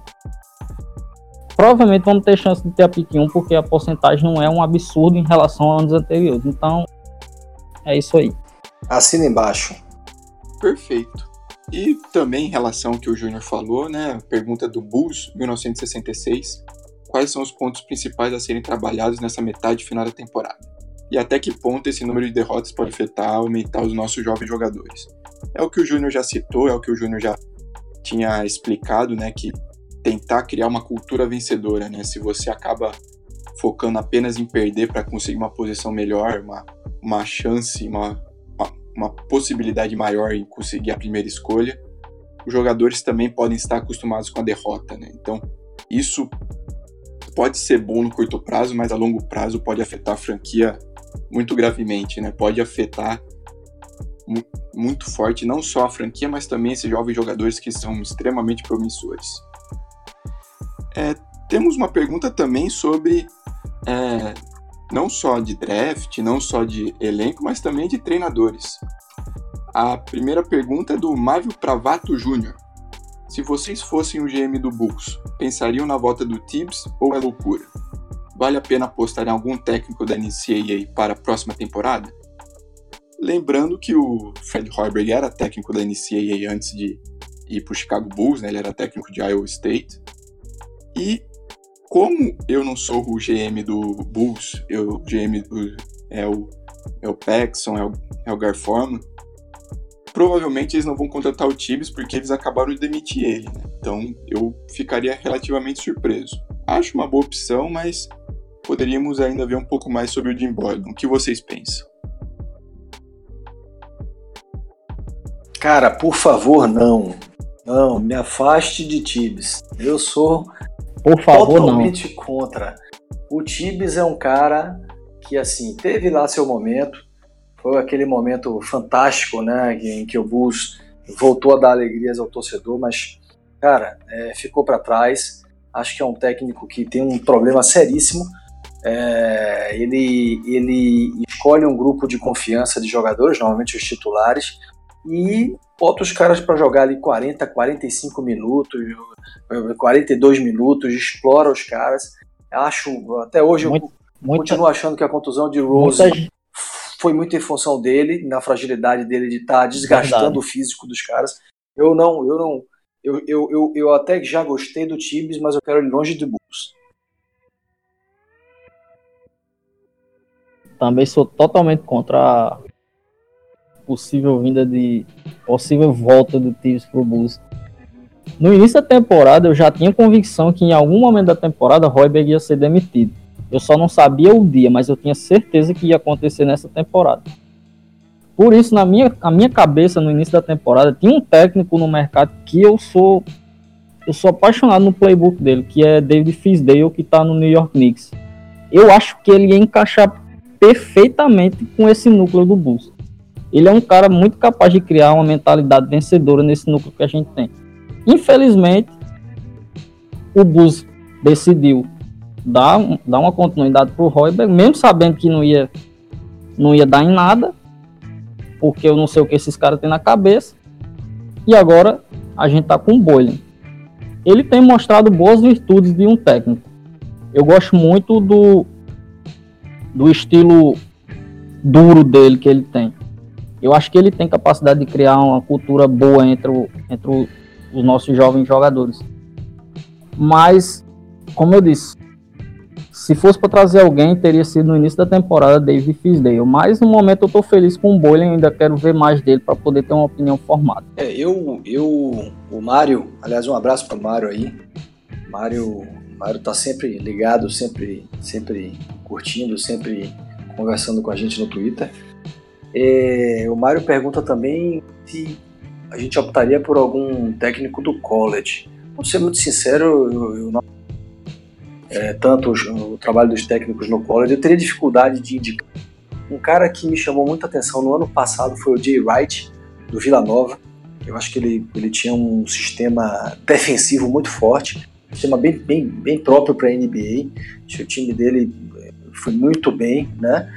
É, é um técnico que eu, que, eu, que eu gostei em algum momento, mas é, eu não me arriscaria com o college de novo, dada a experiência com o Royberg, que vinha muito bem, né? vinha como um cara, um guru ofensivo, veio com essas credenciais. Então, eu acho que no momento em que o Bulls está, valeria um técnico talvez mais mais jovem, que, que, que gosta de trabalhar com jovens. O Royberg é jovem também, mas técnico jovem, mas que, que tenha uma experiência já de alguns anos com como assistente técnico de um, de um ótimo técnico e tal. O Messina lá do San Antonio não se encaixa nesse perfil, porque ele já é um, um cara bem experimentado, mas é um cara que. E eu acho que ele, ele trabalhado para ser o substituto do, do Pop lá no San Antonio.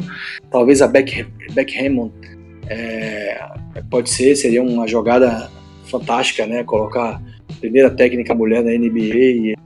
Dizem que ela é muito competente. Então, não sei, eu, eu, eu, eu procuro muito saber dos analistas americanos se alguém dá alguma dica sobre possível técnico, não vejo ninguém falando nada. E o Boiling, eu acho que acho, tenho quase certeza que ele vai até o final da temporada. Não sei se ele fica para a próxima. Acho que ele só fica se o Bulls de fato estiver jogando um bom basquete, mesmo que não vença. É, mas se o Bulls perder e estiver tomando blowout e etc. eu acho que ele não fica para próxima não.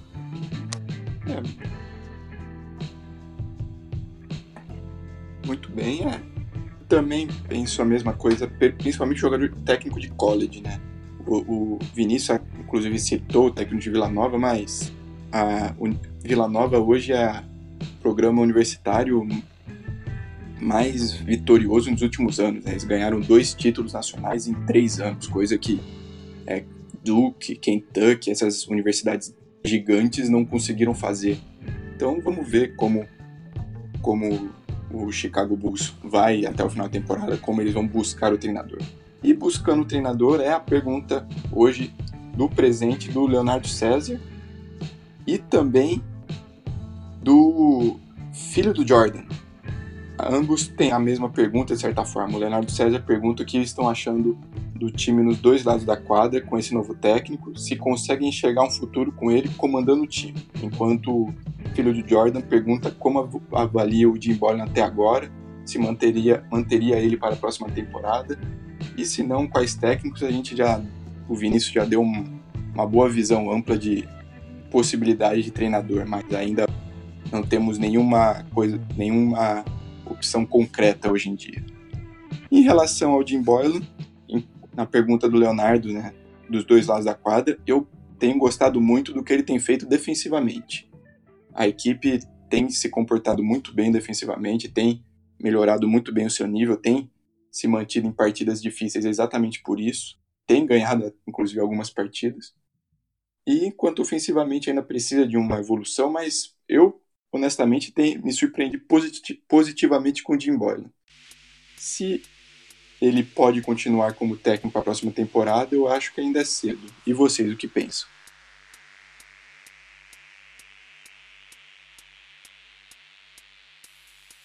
Cara, eu acho que é visível a mudança de postura do time em relação à era Royber e a esse pouco tempo com o Boylan. Eu acho que o time joga com uma energia melhor do que estava com o Royber, principalmente na defesa. As rotações defensivas que, que o Boylan tem feito, ele dificilmente deixa o time sem um defensor de aro ou e ou um, um guarda pontuador e um guarda defensor. Ele nunca deixa, ele sempre deixa um time muito equilibrado em quadro. Royberg era adepto do small ball, totalmente adepto do small ball. Muitas vezes, muitas, muitas rotações dele deixavam o Bulls desprotegido na área pintada e os times abusava, abusava do pick and roll, porque o Bulls não tem, bom, não tem bons defensores de pick and roll. Tem Carter Jr. e tem Robin Lopes, que são os dois melhores defensores de pick and roll do Bulls. Então, assim, na parte ofensiva você vê a diferença. O Bulls não chuta mais tanto de fora. O Bulls pontua mais na área pintada. Trabalhando pick and roll, em lobs, de Dan para Carter, infiltração do Lavine, mas você não vê aquela quantidade de bola de três chutadas. É, a gente estava na era Royber. É, total, é uma mentalidade totalmente diferente. Ele, ele dá muita ênfase ao equilíbrio do time. Ele dá muita ênfase. E eu tô gostando de ver. Eu tô gostando. Só que eu não consigo imaginar, por enquanto, ele sendo o, o comandante do Bulls no futuro. Pode ficar? Pode. Ele demonstra, ele tem. Ele demonstra uma boa capacidade de técnico, sim. Então, para agora, minha opinião, eu não sei. Eu acho que eu ainda preciso ver mais dele para ter um, uma opinião mais concreta, mais formada. Então eu acho que no momento, no momento eu tô gostando do que eu tô vendo que ele tá fazendo, mas pro futuro eu ainda é, eu, eu, eu, eu concordo totalmente com, com tudo que vocês falaram, principalmente do ponto de vista defensivo.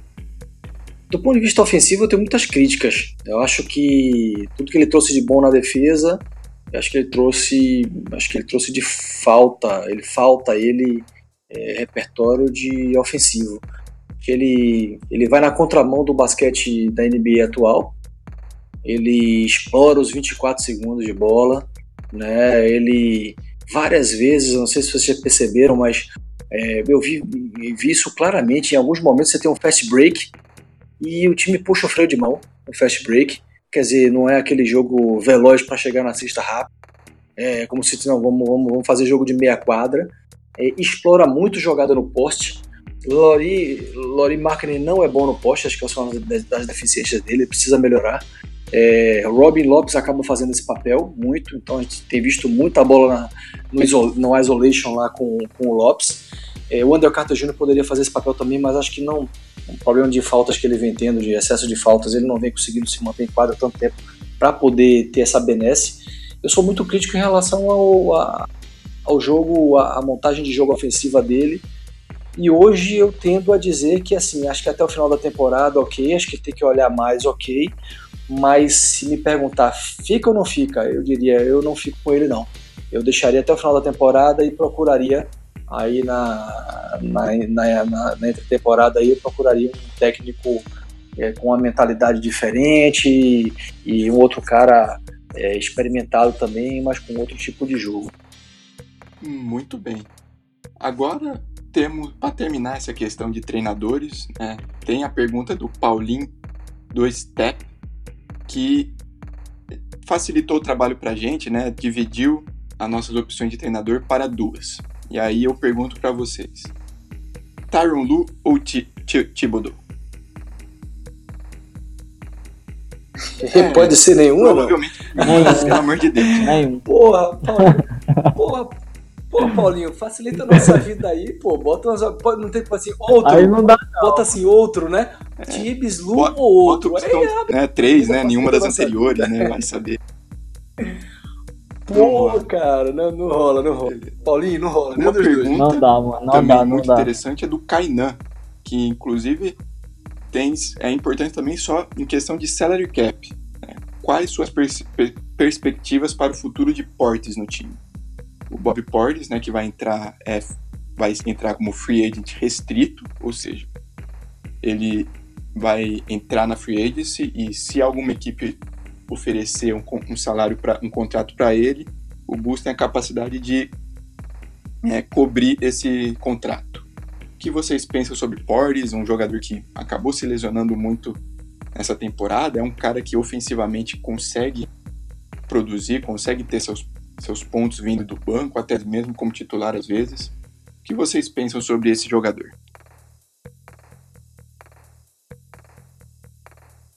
Cara, eu acho que o Bulls vai fazer exatamente o que fez com o Lavin. Vai deixar o mercado ditar o valor dele e vai cobrir quando fizerem a oferta. Porque já, já tem tempos que eu venho vendo aí que Bulls e o agente dele negociam, nunca chegam a um acordo. Então acho que a diretor, o, o front do Bulls pensou, não, Vamos ver o valor do mercado dele. Se for muito alto, a gente a gente não cobre. Se for ali um valor razoável, a gente cobre, ele fica e é isso aí. Eu acho que vai ser isso aí que eles vão fazer. Eu não acho que eles vão chegar a um acordo em algum momento com eles. Eu acho que eles vão testar o mercado, porque eles não são bobos, eles não gastam dinheiro à toa. Não sei como eles gastaram com o Feliz, mas isso é assunto para outra, outra hora. Então eu acho que eles vão fazer isso. Eu acho que o Portes é uma peça principal para o futuro. Ele é um cara que ganhou uma consistência muito grande no, no ano passado.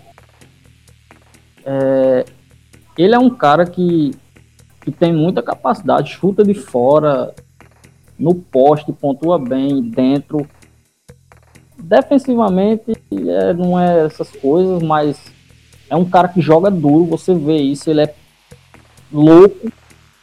Tem até uma frase que ele disse que eu não, eu não, não me lembro direito, que ele disse que quando entra na quadra, ele vê o outro time como se fosse matar a mãe dele, alguma coisa assim. Então, eu lembro disso. o cara tem um espírito de, de, lutador mesmo. Então, é, é esse tipo de cara que a gente tem que procurar manter no elenco. Mas é como eu disse, eu acho que o Bus vai deixar o, te, o, o testar, vai deixar o mercado ditar o valor dele para poder cobrir. É a minha opinião. Que é uma estratégia restrict free agent é isso aí. Como você tem o direito de, de equiparar, é por que, que você vai se antecipar, né? Não faz muito sentido. Acho que essa é a estratégia. Com o Lavigne foi assim. Apareceu o maldito do Sacramento Kings e fez aquela oferta de né, 19 milhões. Mas se não fosse isso, ele tinha saído mais barato. É que o problema desse ano, falando de cap, é que o cap aumenta né, para todos os times. Então não vai ser igual a free agency desse ano, de 2018. É uma free agency que todo mundo tá com grana, então a tendência é que jogadores medianos, é, eu nem estou dizendo que o Porto é mediano, acho que ele, é um jogador é, ligeiramente acima, ele é um bom jogador, mas é, jogadores medianos, a gente vai ver de novo aquelas coisas esdrúxulas, então eu tenho um pouco medo disso. Só para vocês, saberem, o offer sheet do, do Ports é de 7 ponto alguma coisa milhão, é um pouquinho menos que 8 milhões, é, e eu, eu, eu espero que ele receba aí provavelmente pelo menos 16 milhões. Para mim, na minha opinião, 12 milhões estava bem pago por Portes. É, eu não gostaria de pagar mais do que 12, mas eu tenho dado, eu tenho visto e tal, eu tenho ouvido falar sobre cap. Eu acho que vão oferecer aí uns 16 e eu acho que o Bus vai ter que morrer uns 16 milhões para manter ele. E aí, sendo vida ou morte, eu manteria, porque é um jogador que eu gosto muito. É um jogador que, de fato, como, como vocês falaram, se dedica muito em quadra, vem crescendo muito. Ele foi a 22 escolha, foi um acerto da diretoria. A gente critica muito a diretoria. A diretoria acertou com o Taj Gibson, acertou com o Jimmy Butler e acertou com o Bob Portes, todos caras é, selecionados acima da vigésima posição. Butler foi trigésimo. Então, acho que é, eu manteria é, mas, mas acho que a gente vai ter que pagar caro por ele.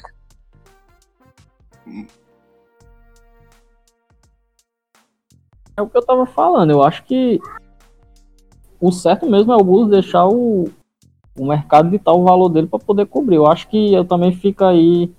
Eu acho que fica 16, 13, fica entre esses valores aí para manter. Muito bem. E pergunta no Twitter temos o Larry Legend BR, excelente, é, excelente página, siga eles, é bem divertido, né? Que, e a pergunta deles é: apostaria em um negócio pelo Anthony Davis? Manda um abraço. Então, um abraço ao Larry Legend BR, né, página dedicada ao maior finlandês da história, por enquanto.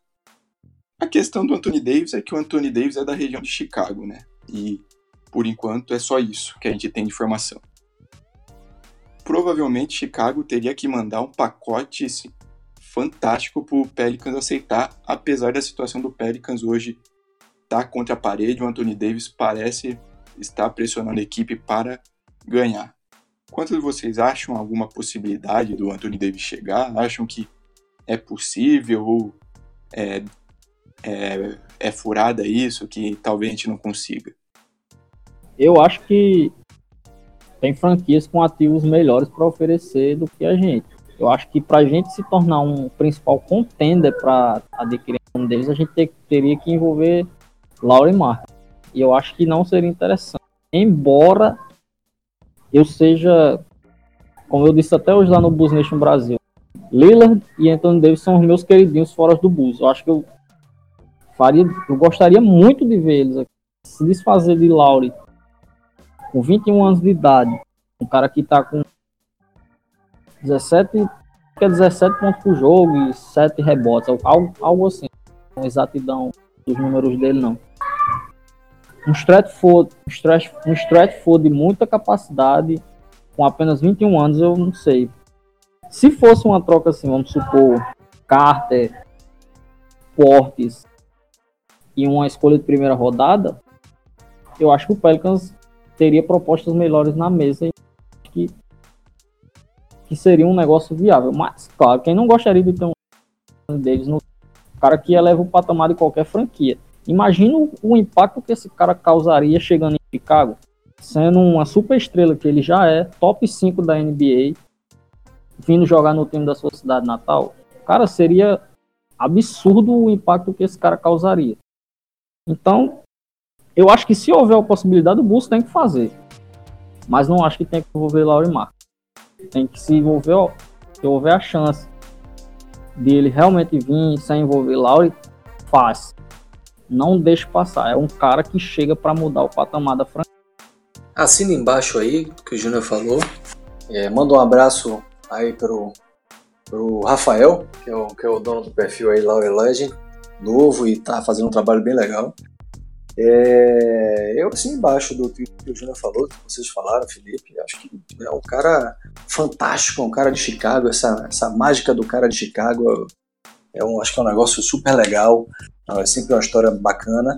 É, pena que não deu certo com o Jabari, né? E o próprio Wade também já chegou numa fase de carreira muito avançada. Mas acho que o Bulls ia ter que pagar muita coisa por ele.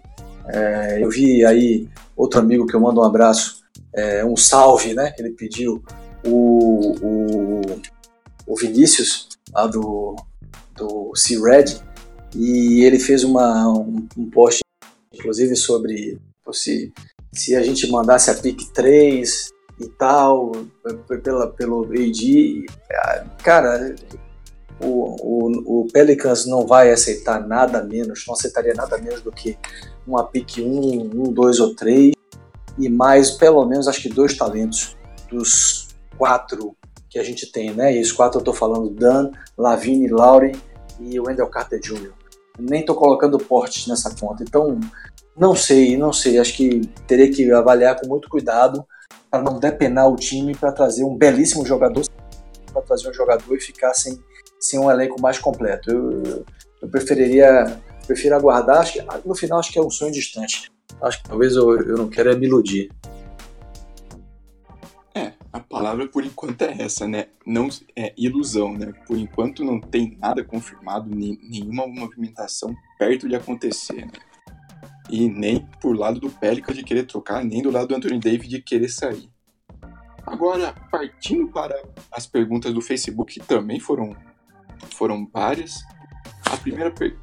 Felipe, deixa, deixa eu só lhe interromper. É, porque eu estava acompanhando aqui também o Twitter, né? E eu fiquei muito em dúvida e eu não queria nunca deixar da gente passar por todo mundo, né? Para ninguém se sentir é, desprestigiado e aí eu só queria aproveitar esse momento. A gente, o Caio Ferreira fez uma pergunta também. A gente passou pela dele?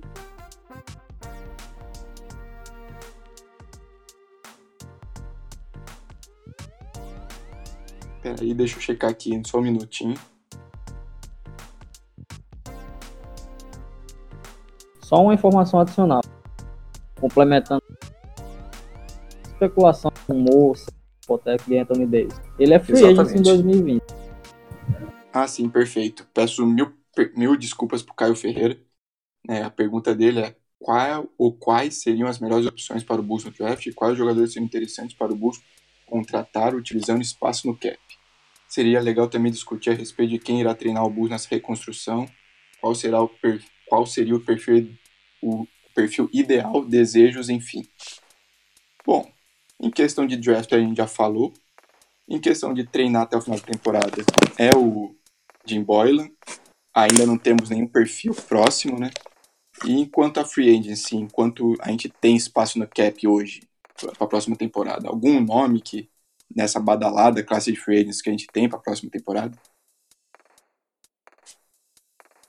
Eu, eu é, sobre cap, a, a, última que eu vi de cap, é, contando os, os, contratos já garantidos e obviamente não contando com Jabari, é, o Bulls teria, é, aí contando com Portes na offer sheet, que eu acho que ele não vai ficar na offer sheet de 8 milhões, ele vai ficar com 16, é, dava quase 40 milhões. Né? Aí eu abato os 8 milhões da, do, da diferença do Portes, eu acho que você tá, a gente está falando aí de 32 milhões.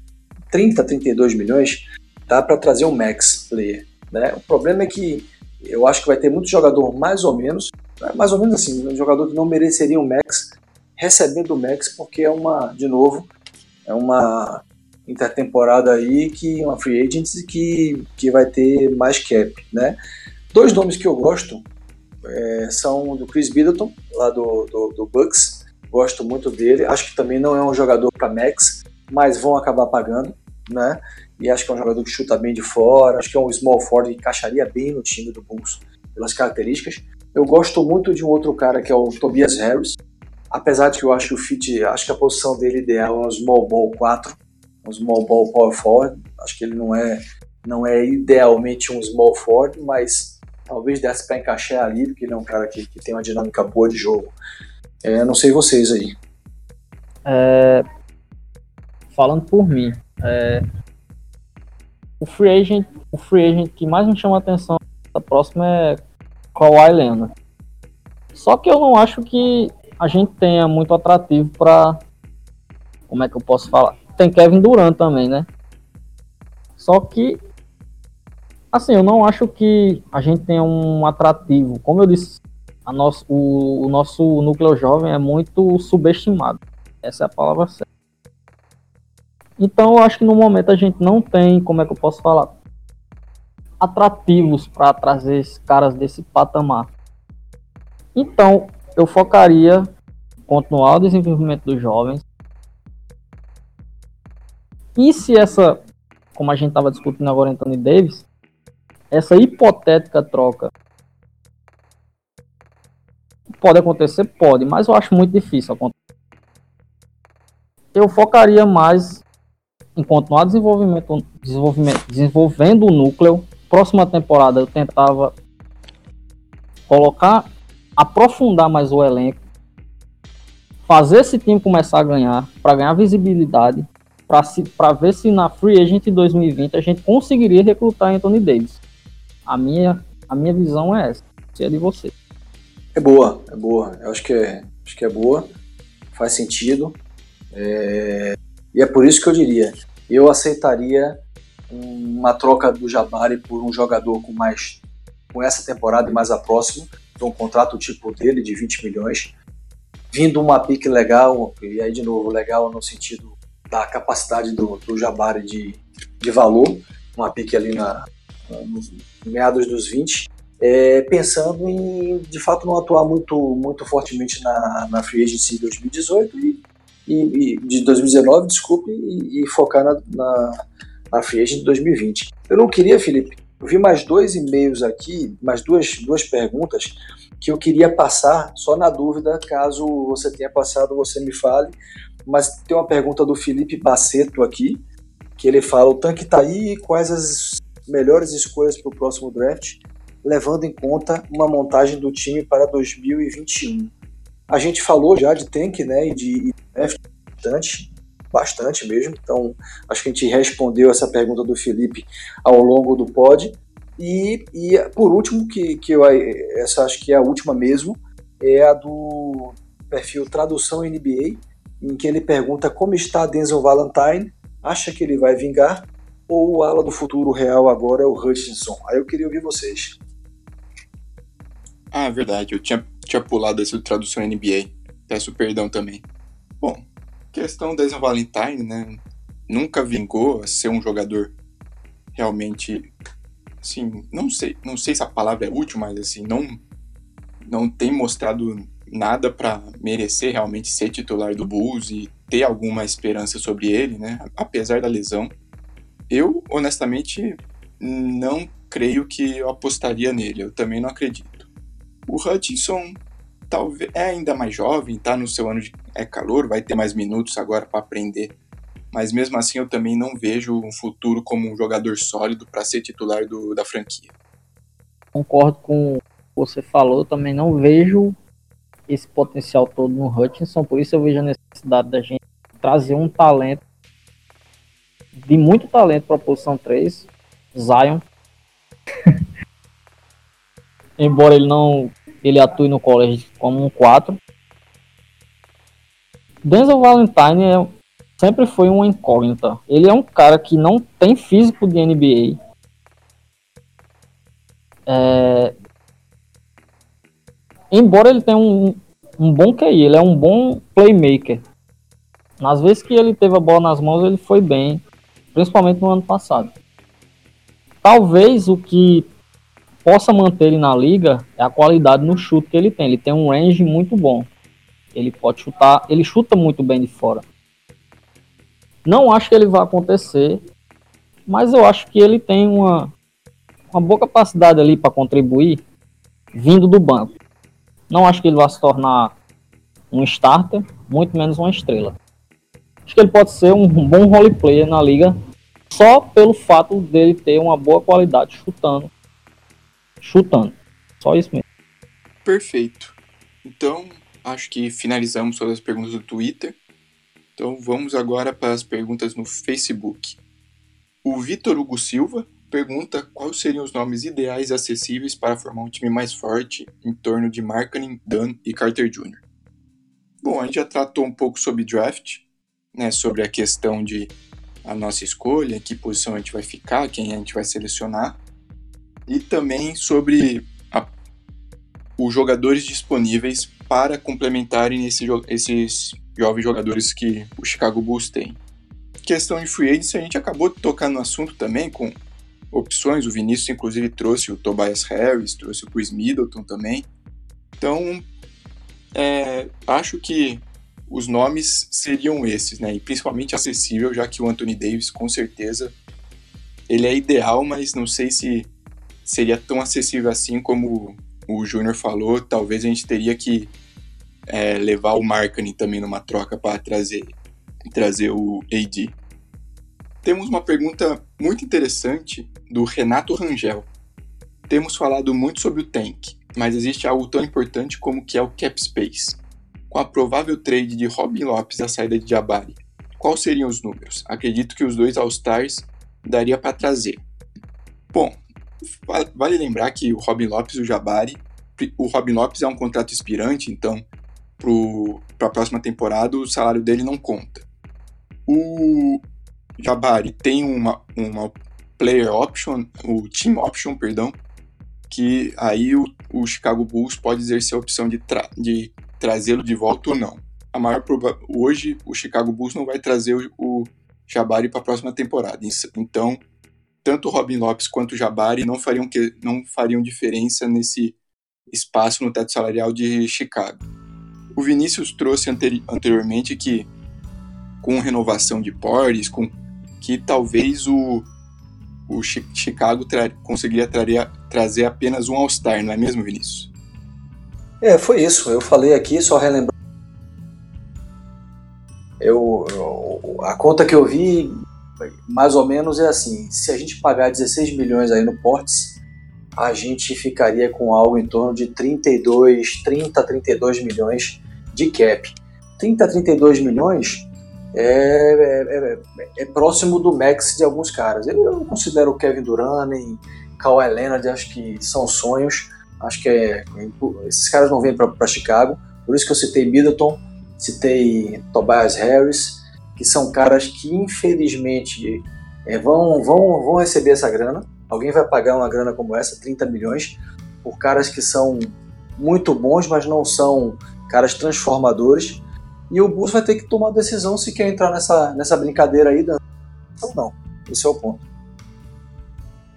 É o que eu disse, eu acho que o Bulls tem que continuar focando no desenvolvimento desse time. Pensando na próxima temporada, eu contrataria pontualmente para o banco para fazer esse time começar a ganhar jogos, porque como eu disse aqui anteriormente, rechaçando o que eu falei, o nosso time titular é muito produtivo. o banco da gente que deixa muito a desejar e que eu acho que é o principal fator que faz a gente perder jogos. Então, o que eu faria? Eu contrataria pontualmente ali um ano, não comprometendo o cap, faria esse time ganhar jogos, porque de uma temporada para outra a gente espera evolução, certo?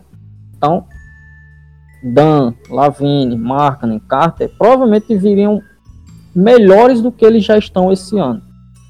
O nosso time titular seria mais produtivo e o nosso banco teria que ser também. Consequentemente, a gente, como é que se diz? Ganharíamos jogos, mas faltaria aquele algo mais. Então eu deixaria esse salary, não comprometeria e investiria no Anthony Davis na Free Agency de 2020, que eu acho que é um cara que mudaria o patamar do time para um nível tornar a gente contender. É a minha opinião. Muito bem. Agora temos duas perguntas do Dealer Felício. A primeira dele é: provavelmente o Bulls estará no top 5 do próximo draft. Com isso, gostaria de saber a opinião de vocês em relação à posição mais carente do time seria um small forward, por isso tentará pegar o Cam Reddish? Já tratamos um pouco sobre isso, sobre a, sobre as esco a escolha do, de Chicago né, no próximo draft, as opções que tem. O próprio Cam Reddish a gente também já falou, o Júnior inclusive já deixou um pouco, algumas críticas sobre ele. E a segunda pergunta dele já é mais direta. Rui Hashimura seria uma boa escolha nesse draft? Rui Hashimura é um jogador japonês, né, apesar que joga em Gonzaga, só que é um jogador de garrafão, né? Então ele ele estaria roubando minutos de Markkanen e Carter Jr. Sem falar que ele é um jogador de final de loteria, então não vejo o Bulls draftando ele, e se draftar eu acho que seria um erro, apesar de eu achar um bom jogador, um jogador, um jogador bem interessante nessa, é, nessa classe. Vocês pensam mesmo? Felipe, você foi cirúrgico na sua resposta. Não vou fazer nenhuma vírgula. Estou de acordo com tudo que o Felipe falou. Acrescentar nem tirar nada. Muito bem. Agora temos uma pergunta mais filosófica do Gustavo Wermelinger. Perdão se eu falei seu nome errado, seu sobrenome. Aí vai a pergunta. Rose, sem lesão, traria um anel para Chicago? Essa pergunta realmente assola torcedores de Chicago durante anos. Será que era possível conseguir um título? Eu não, eu não tenho. Cara, tô... deixa eu só limpar as, as, as lágrimas aqui. Fala aí, É assim as mesmo. Lágrimas. Cara, Prime, Prime Rose MVP teria sim trazido um anel para Chicago. Eu não tenho dúvida disso. Como até o Carlos Buzer falou recentemente. Pelo menos um a gente teria ganhado. Ah, eu tô, tô com você. O, cara, eu não sei se eu tô. É foda falar isso para um torcedor do Bulls, né? Mas, putz, a gente. Cara, ali foi a recuperação de um sonho, né? E eu acho que viria assim. Acho que era um time muito ajustado e ele tava jogando barbaridade. Ele é imparável na infiltração, imparável. Eu acho que estaria assim. Foi um.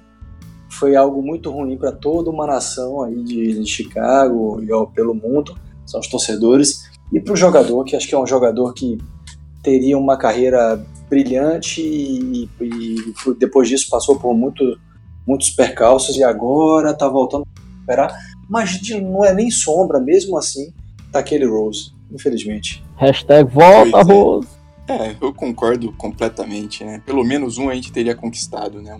Cara que foi, é, foi o MVP mais novo da história da NBA e que hoje, após lesões, lesões, lesão no joelho, lesão no outro joelho, lesão em tudo quanto é lugar, ele está sendo um jogador super útil no Minnesota, vem carregando esse, é, esse piano que é o Timberwolves, apesar de uma má fase. Bom, temos também outra questão filosófica, mas essa em questão ao futuro, é, do Renan Moreira. Tirando a paixão de lado e toda uma esperança desde muito tempo. Quais são as chances de um dia ganharmos outro anel? Não sei se essa pergunta vem com otimismo ou pessimismo, mas é difícil responder hoje porque estamos muito longe de brigar por, por qualquer questão de anel, muito menos por playoff hoje a gente está longe. Né? E vocês, o que pensam? Ah, eu, eu Eu, na verdade, devolveria a pergunta. Você está falando assim, é, é, num período de quantas décadas? 10 ou, ou, ou 20 anos? É, porque, bicho, a gente está longe demais. É, eu sempre re, re, recupero essa fala. Eu, eu, eu, acompanho o Bulls. Eu, eu perdi o, o, título, eu não assisti o título de 1991, é, quando a gente derrubou ali a dinastia de Magic e tal. Mas o título de 92 contra o Blazers eu já assisti na finada, na finada Band Esportes, né? Band, Band Canal do Esportes. Hoje é é uma TV mais ou menos, mas pô, eu, eu assisti os títulos do Bulls e depois vinha acompanhando todo esse rebuilding. Cara, foram 13 anos entre a, a segunda aposentadoria de Jordan, né, 99, ali 98, o título em 99, até Rose levar a gente para para o que, o que eu chamo de relevância mesmo, que foi aquela final contra o Miami, lá a final do leste. Então, 13 anos se passaram para a gente de fato sonhar com uma posição relevante no nível que, que o Bulls merece. É, tomara que esse, esse rebuilding seja mais rápido. É, não adianta a gente querer ser muito ansioso, não. Eu acho que vai demorar. Eu também acho que é complicado a gente falar se vai ou não ganhar títulos daqui a alguns a NBA surpreende a gente quando a gente menos espera. Muitas vezes você vê é, franquias que estão lá brigando por tanque na outra temporada, estão brigando por playoffs, estão tendo relevância na temporada. Um exemplo disso, da temporada pra, passada para essa, é o Memphis Grizzlies. Ano passado era, era uma coisa horrível de se assistir. Hoje você para para assistir o Memphis, é, é muito bom assistir. Mas assim, eu acho que como eu disse, a gente tem que primeiro pensar em criar uma cultura vencedora para poder pensar nisso. E é muito difícil a gente analisar isso, porque a gente tem que fazer muitas análises precoces, coisas hipotéticas. Mas eu acho que o núcleo que a gente tem é muito bom. Eu não sei a que patamar, a que teto esse time pode chegar. Mas o que eu vejo, como é que eu posso dizer, flashes do, do potencial desse núcleo que a gente tem me deixa muito otimista. Não sei se vai ganhar título, mas me deixa muito otimista para o futuro. É a minha opinião. Perfeito. Para a próxima pergunta, temos o Alex Nakaoka. A pergunta dele é, de novo, sobre teto salarial. Teremos muito cap. Acho que para dois All-Stars, caso nos livremos de Lopes, Parker e por um milagre do Felício. É, a palavra, acho que a palavra é essa mesmo, milagre para se livrar do contrato do Felício. E provavelmente uma pick 3. Iria de Barrett ou Reddish, embora acredite que o Zion possa impactar muito a NBA. Tenho receio de um cara de 2 metros e 1 e 120, 128 quilos. Não sei se conseguiria jogar small forward e acho baixo para um power forward fora que 130 quilos e muita é muita pressão para os joelhos e calcanhares. Muito explosivo, tenho medo de a história do Rose repetir. Aí também é uma visão tanto quanto pessimista, né? Não, não sei se é essa questão. Tudo bem, tem essa questão de pressão nos, nos seus tornozelos, mas é o é disparado o principal nome dessa classe, né? Essa opção. Então, vamos ver o que o futuro pode nos, nos aguardar, né?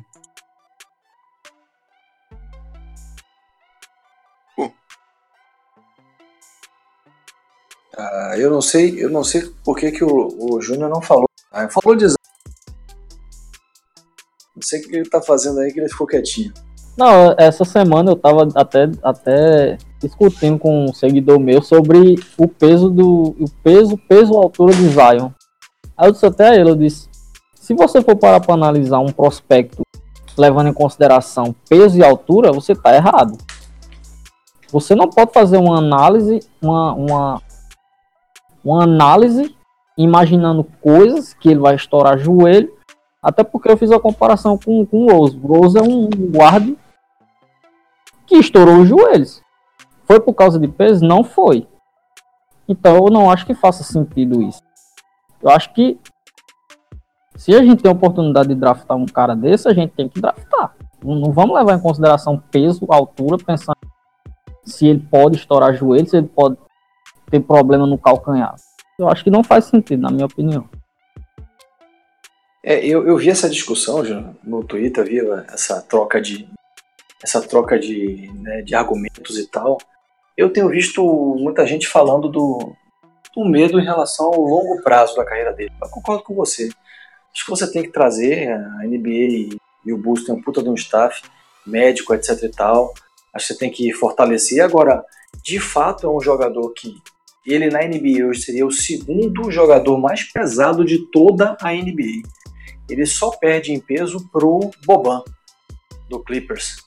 Então é, ele de fato é um monstro mesmo, mas um monstro no corpo de um de um, de um no corpo de um Zé Clavini, tem 6'6", né, na altura de Zé Clavini. Então, e é um cara extremamente atlético, né? Então é um cara que vai ter que se preocupar em se preservar também, é, de alguma forma, e mudar um pouco até o seu, o seu estilo de jogo ao longo da carreira. Mas eu também tô com você, eu não acho que nesse momento, cara, se você viver aí conseguir aí colher boas entregas, fantásticas entregas de um cara que pode ser sensacional durante 5, 6, 7 anos, no prime do cara, cara, não pensa duas vezes não, eu, eu traria também. É, é, eu concordo com todos, né? Óbvio que o trauma do Rose é, é grande, é recente ainda, mas é de novo, não, não podemos pensar por e se ele se machucar. Ele, hoje ele é um melhor prospecto disparado. Próxima pergunta é do Matheus Benjamin. Qual é o melhor encaixe pro Bulls caso realmente venha uma pick top 3 do draft? RJ, Zion ou Liro? Bom, já que ele usou a palavra encaixe, eu vou ter que falar do RJ Barrett. Mas como a gente já falou no, também nesse podcast, né, o Zion é superior e, e muito provavelmente será a, a primeira escolha geral. Né? Então, mas como ele usou a palavra encaixe, eu vou ter que ir no nome do RJ. Beleza, é isso aí. Eu continuo. É, eu, eu, eu, eu digo que assim, eu vou mudar minha opinião. Mudo minha opinião em relação. Então, me, me perdoa aí. Hoje eu digo que eu. Tudo que eu vejo, olho, escuto, é, é que Zion é o cara, pode ser o cara transcendental, o cara que muda, muda a rota mesmo. E eu acho que esse, esse tipo de talento você não pode perder. Agora, pro Bulls, de fato, o, o, o Barrett, ele é um cara que se encaixa melhor ali naquela lacuna da small forward. O Zion a gente tinha que pensar e ter criatividade em como é que faz esse jogo e talvez é, em algum momento trazer o cara e perceber que não dá, não dá para ajustar o cara ali e ter que escolher entre ele e Markkanen, né? É, essa é uma possibilidade que, que, que, a gente pode ocorrer, mas hoje, hoje ele seria a minha escolha e, e, em termos de encaixe, de fato, eu acredito que o Barrett é o que flui mais fácil no, no time.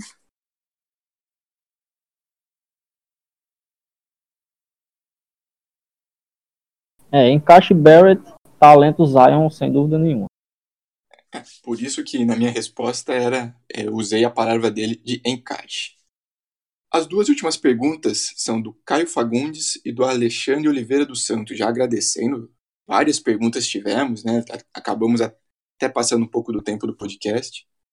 A pergunta do Caio é: expectativas para o futuro da franquia tendo Markkanen, Lavin, Carter e quem sabe o Zion, né? E a pergunta do Alexandre é nomes de jogadores, contratações e dispensas para pensar na próxima temporada para ter dias melhores. Questão de dispensa é simples, né? Eu acho que o Jabari e o, e o Robin Lopes lideram essa categoria, né? O Felício também poderia estar, mas provavelmente o Bulls vai ter que dar um buyout nele ou, ou sei lá como, como se adaptar a esse contrato que, que deram para ele.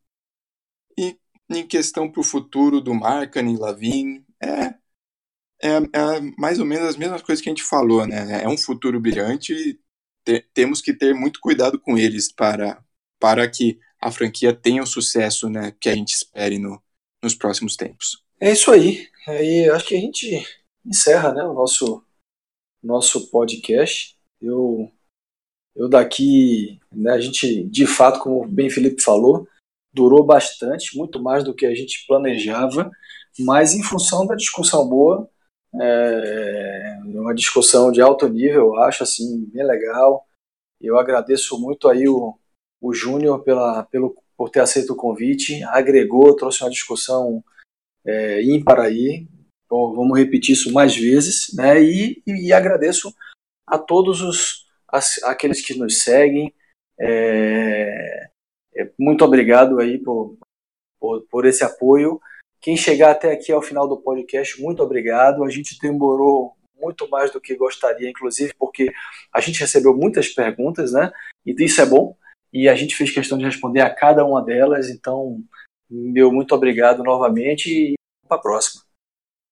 É isso aí. Obrigado uma vez pelo convite. Desculpem meu nervosismo se eu acabei falando rápido demais e meu raciocínio. Porque, primeira vez, eu estou um pouco nervoso. Complicado, mas a gente se adapta aí. Ao...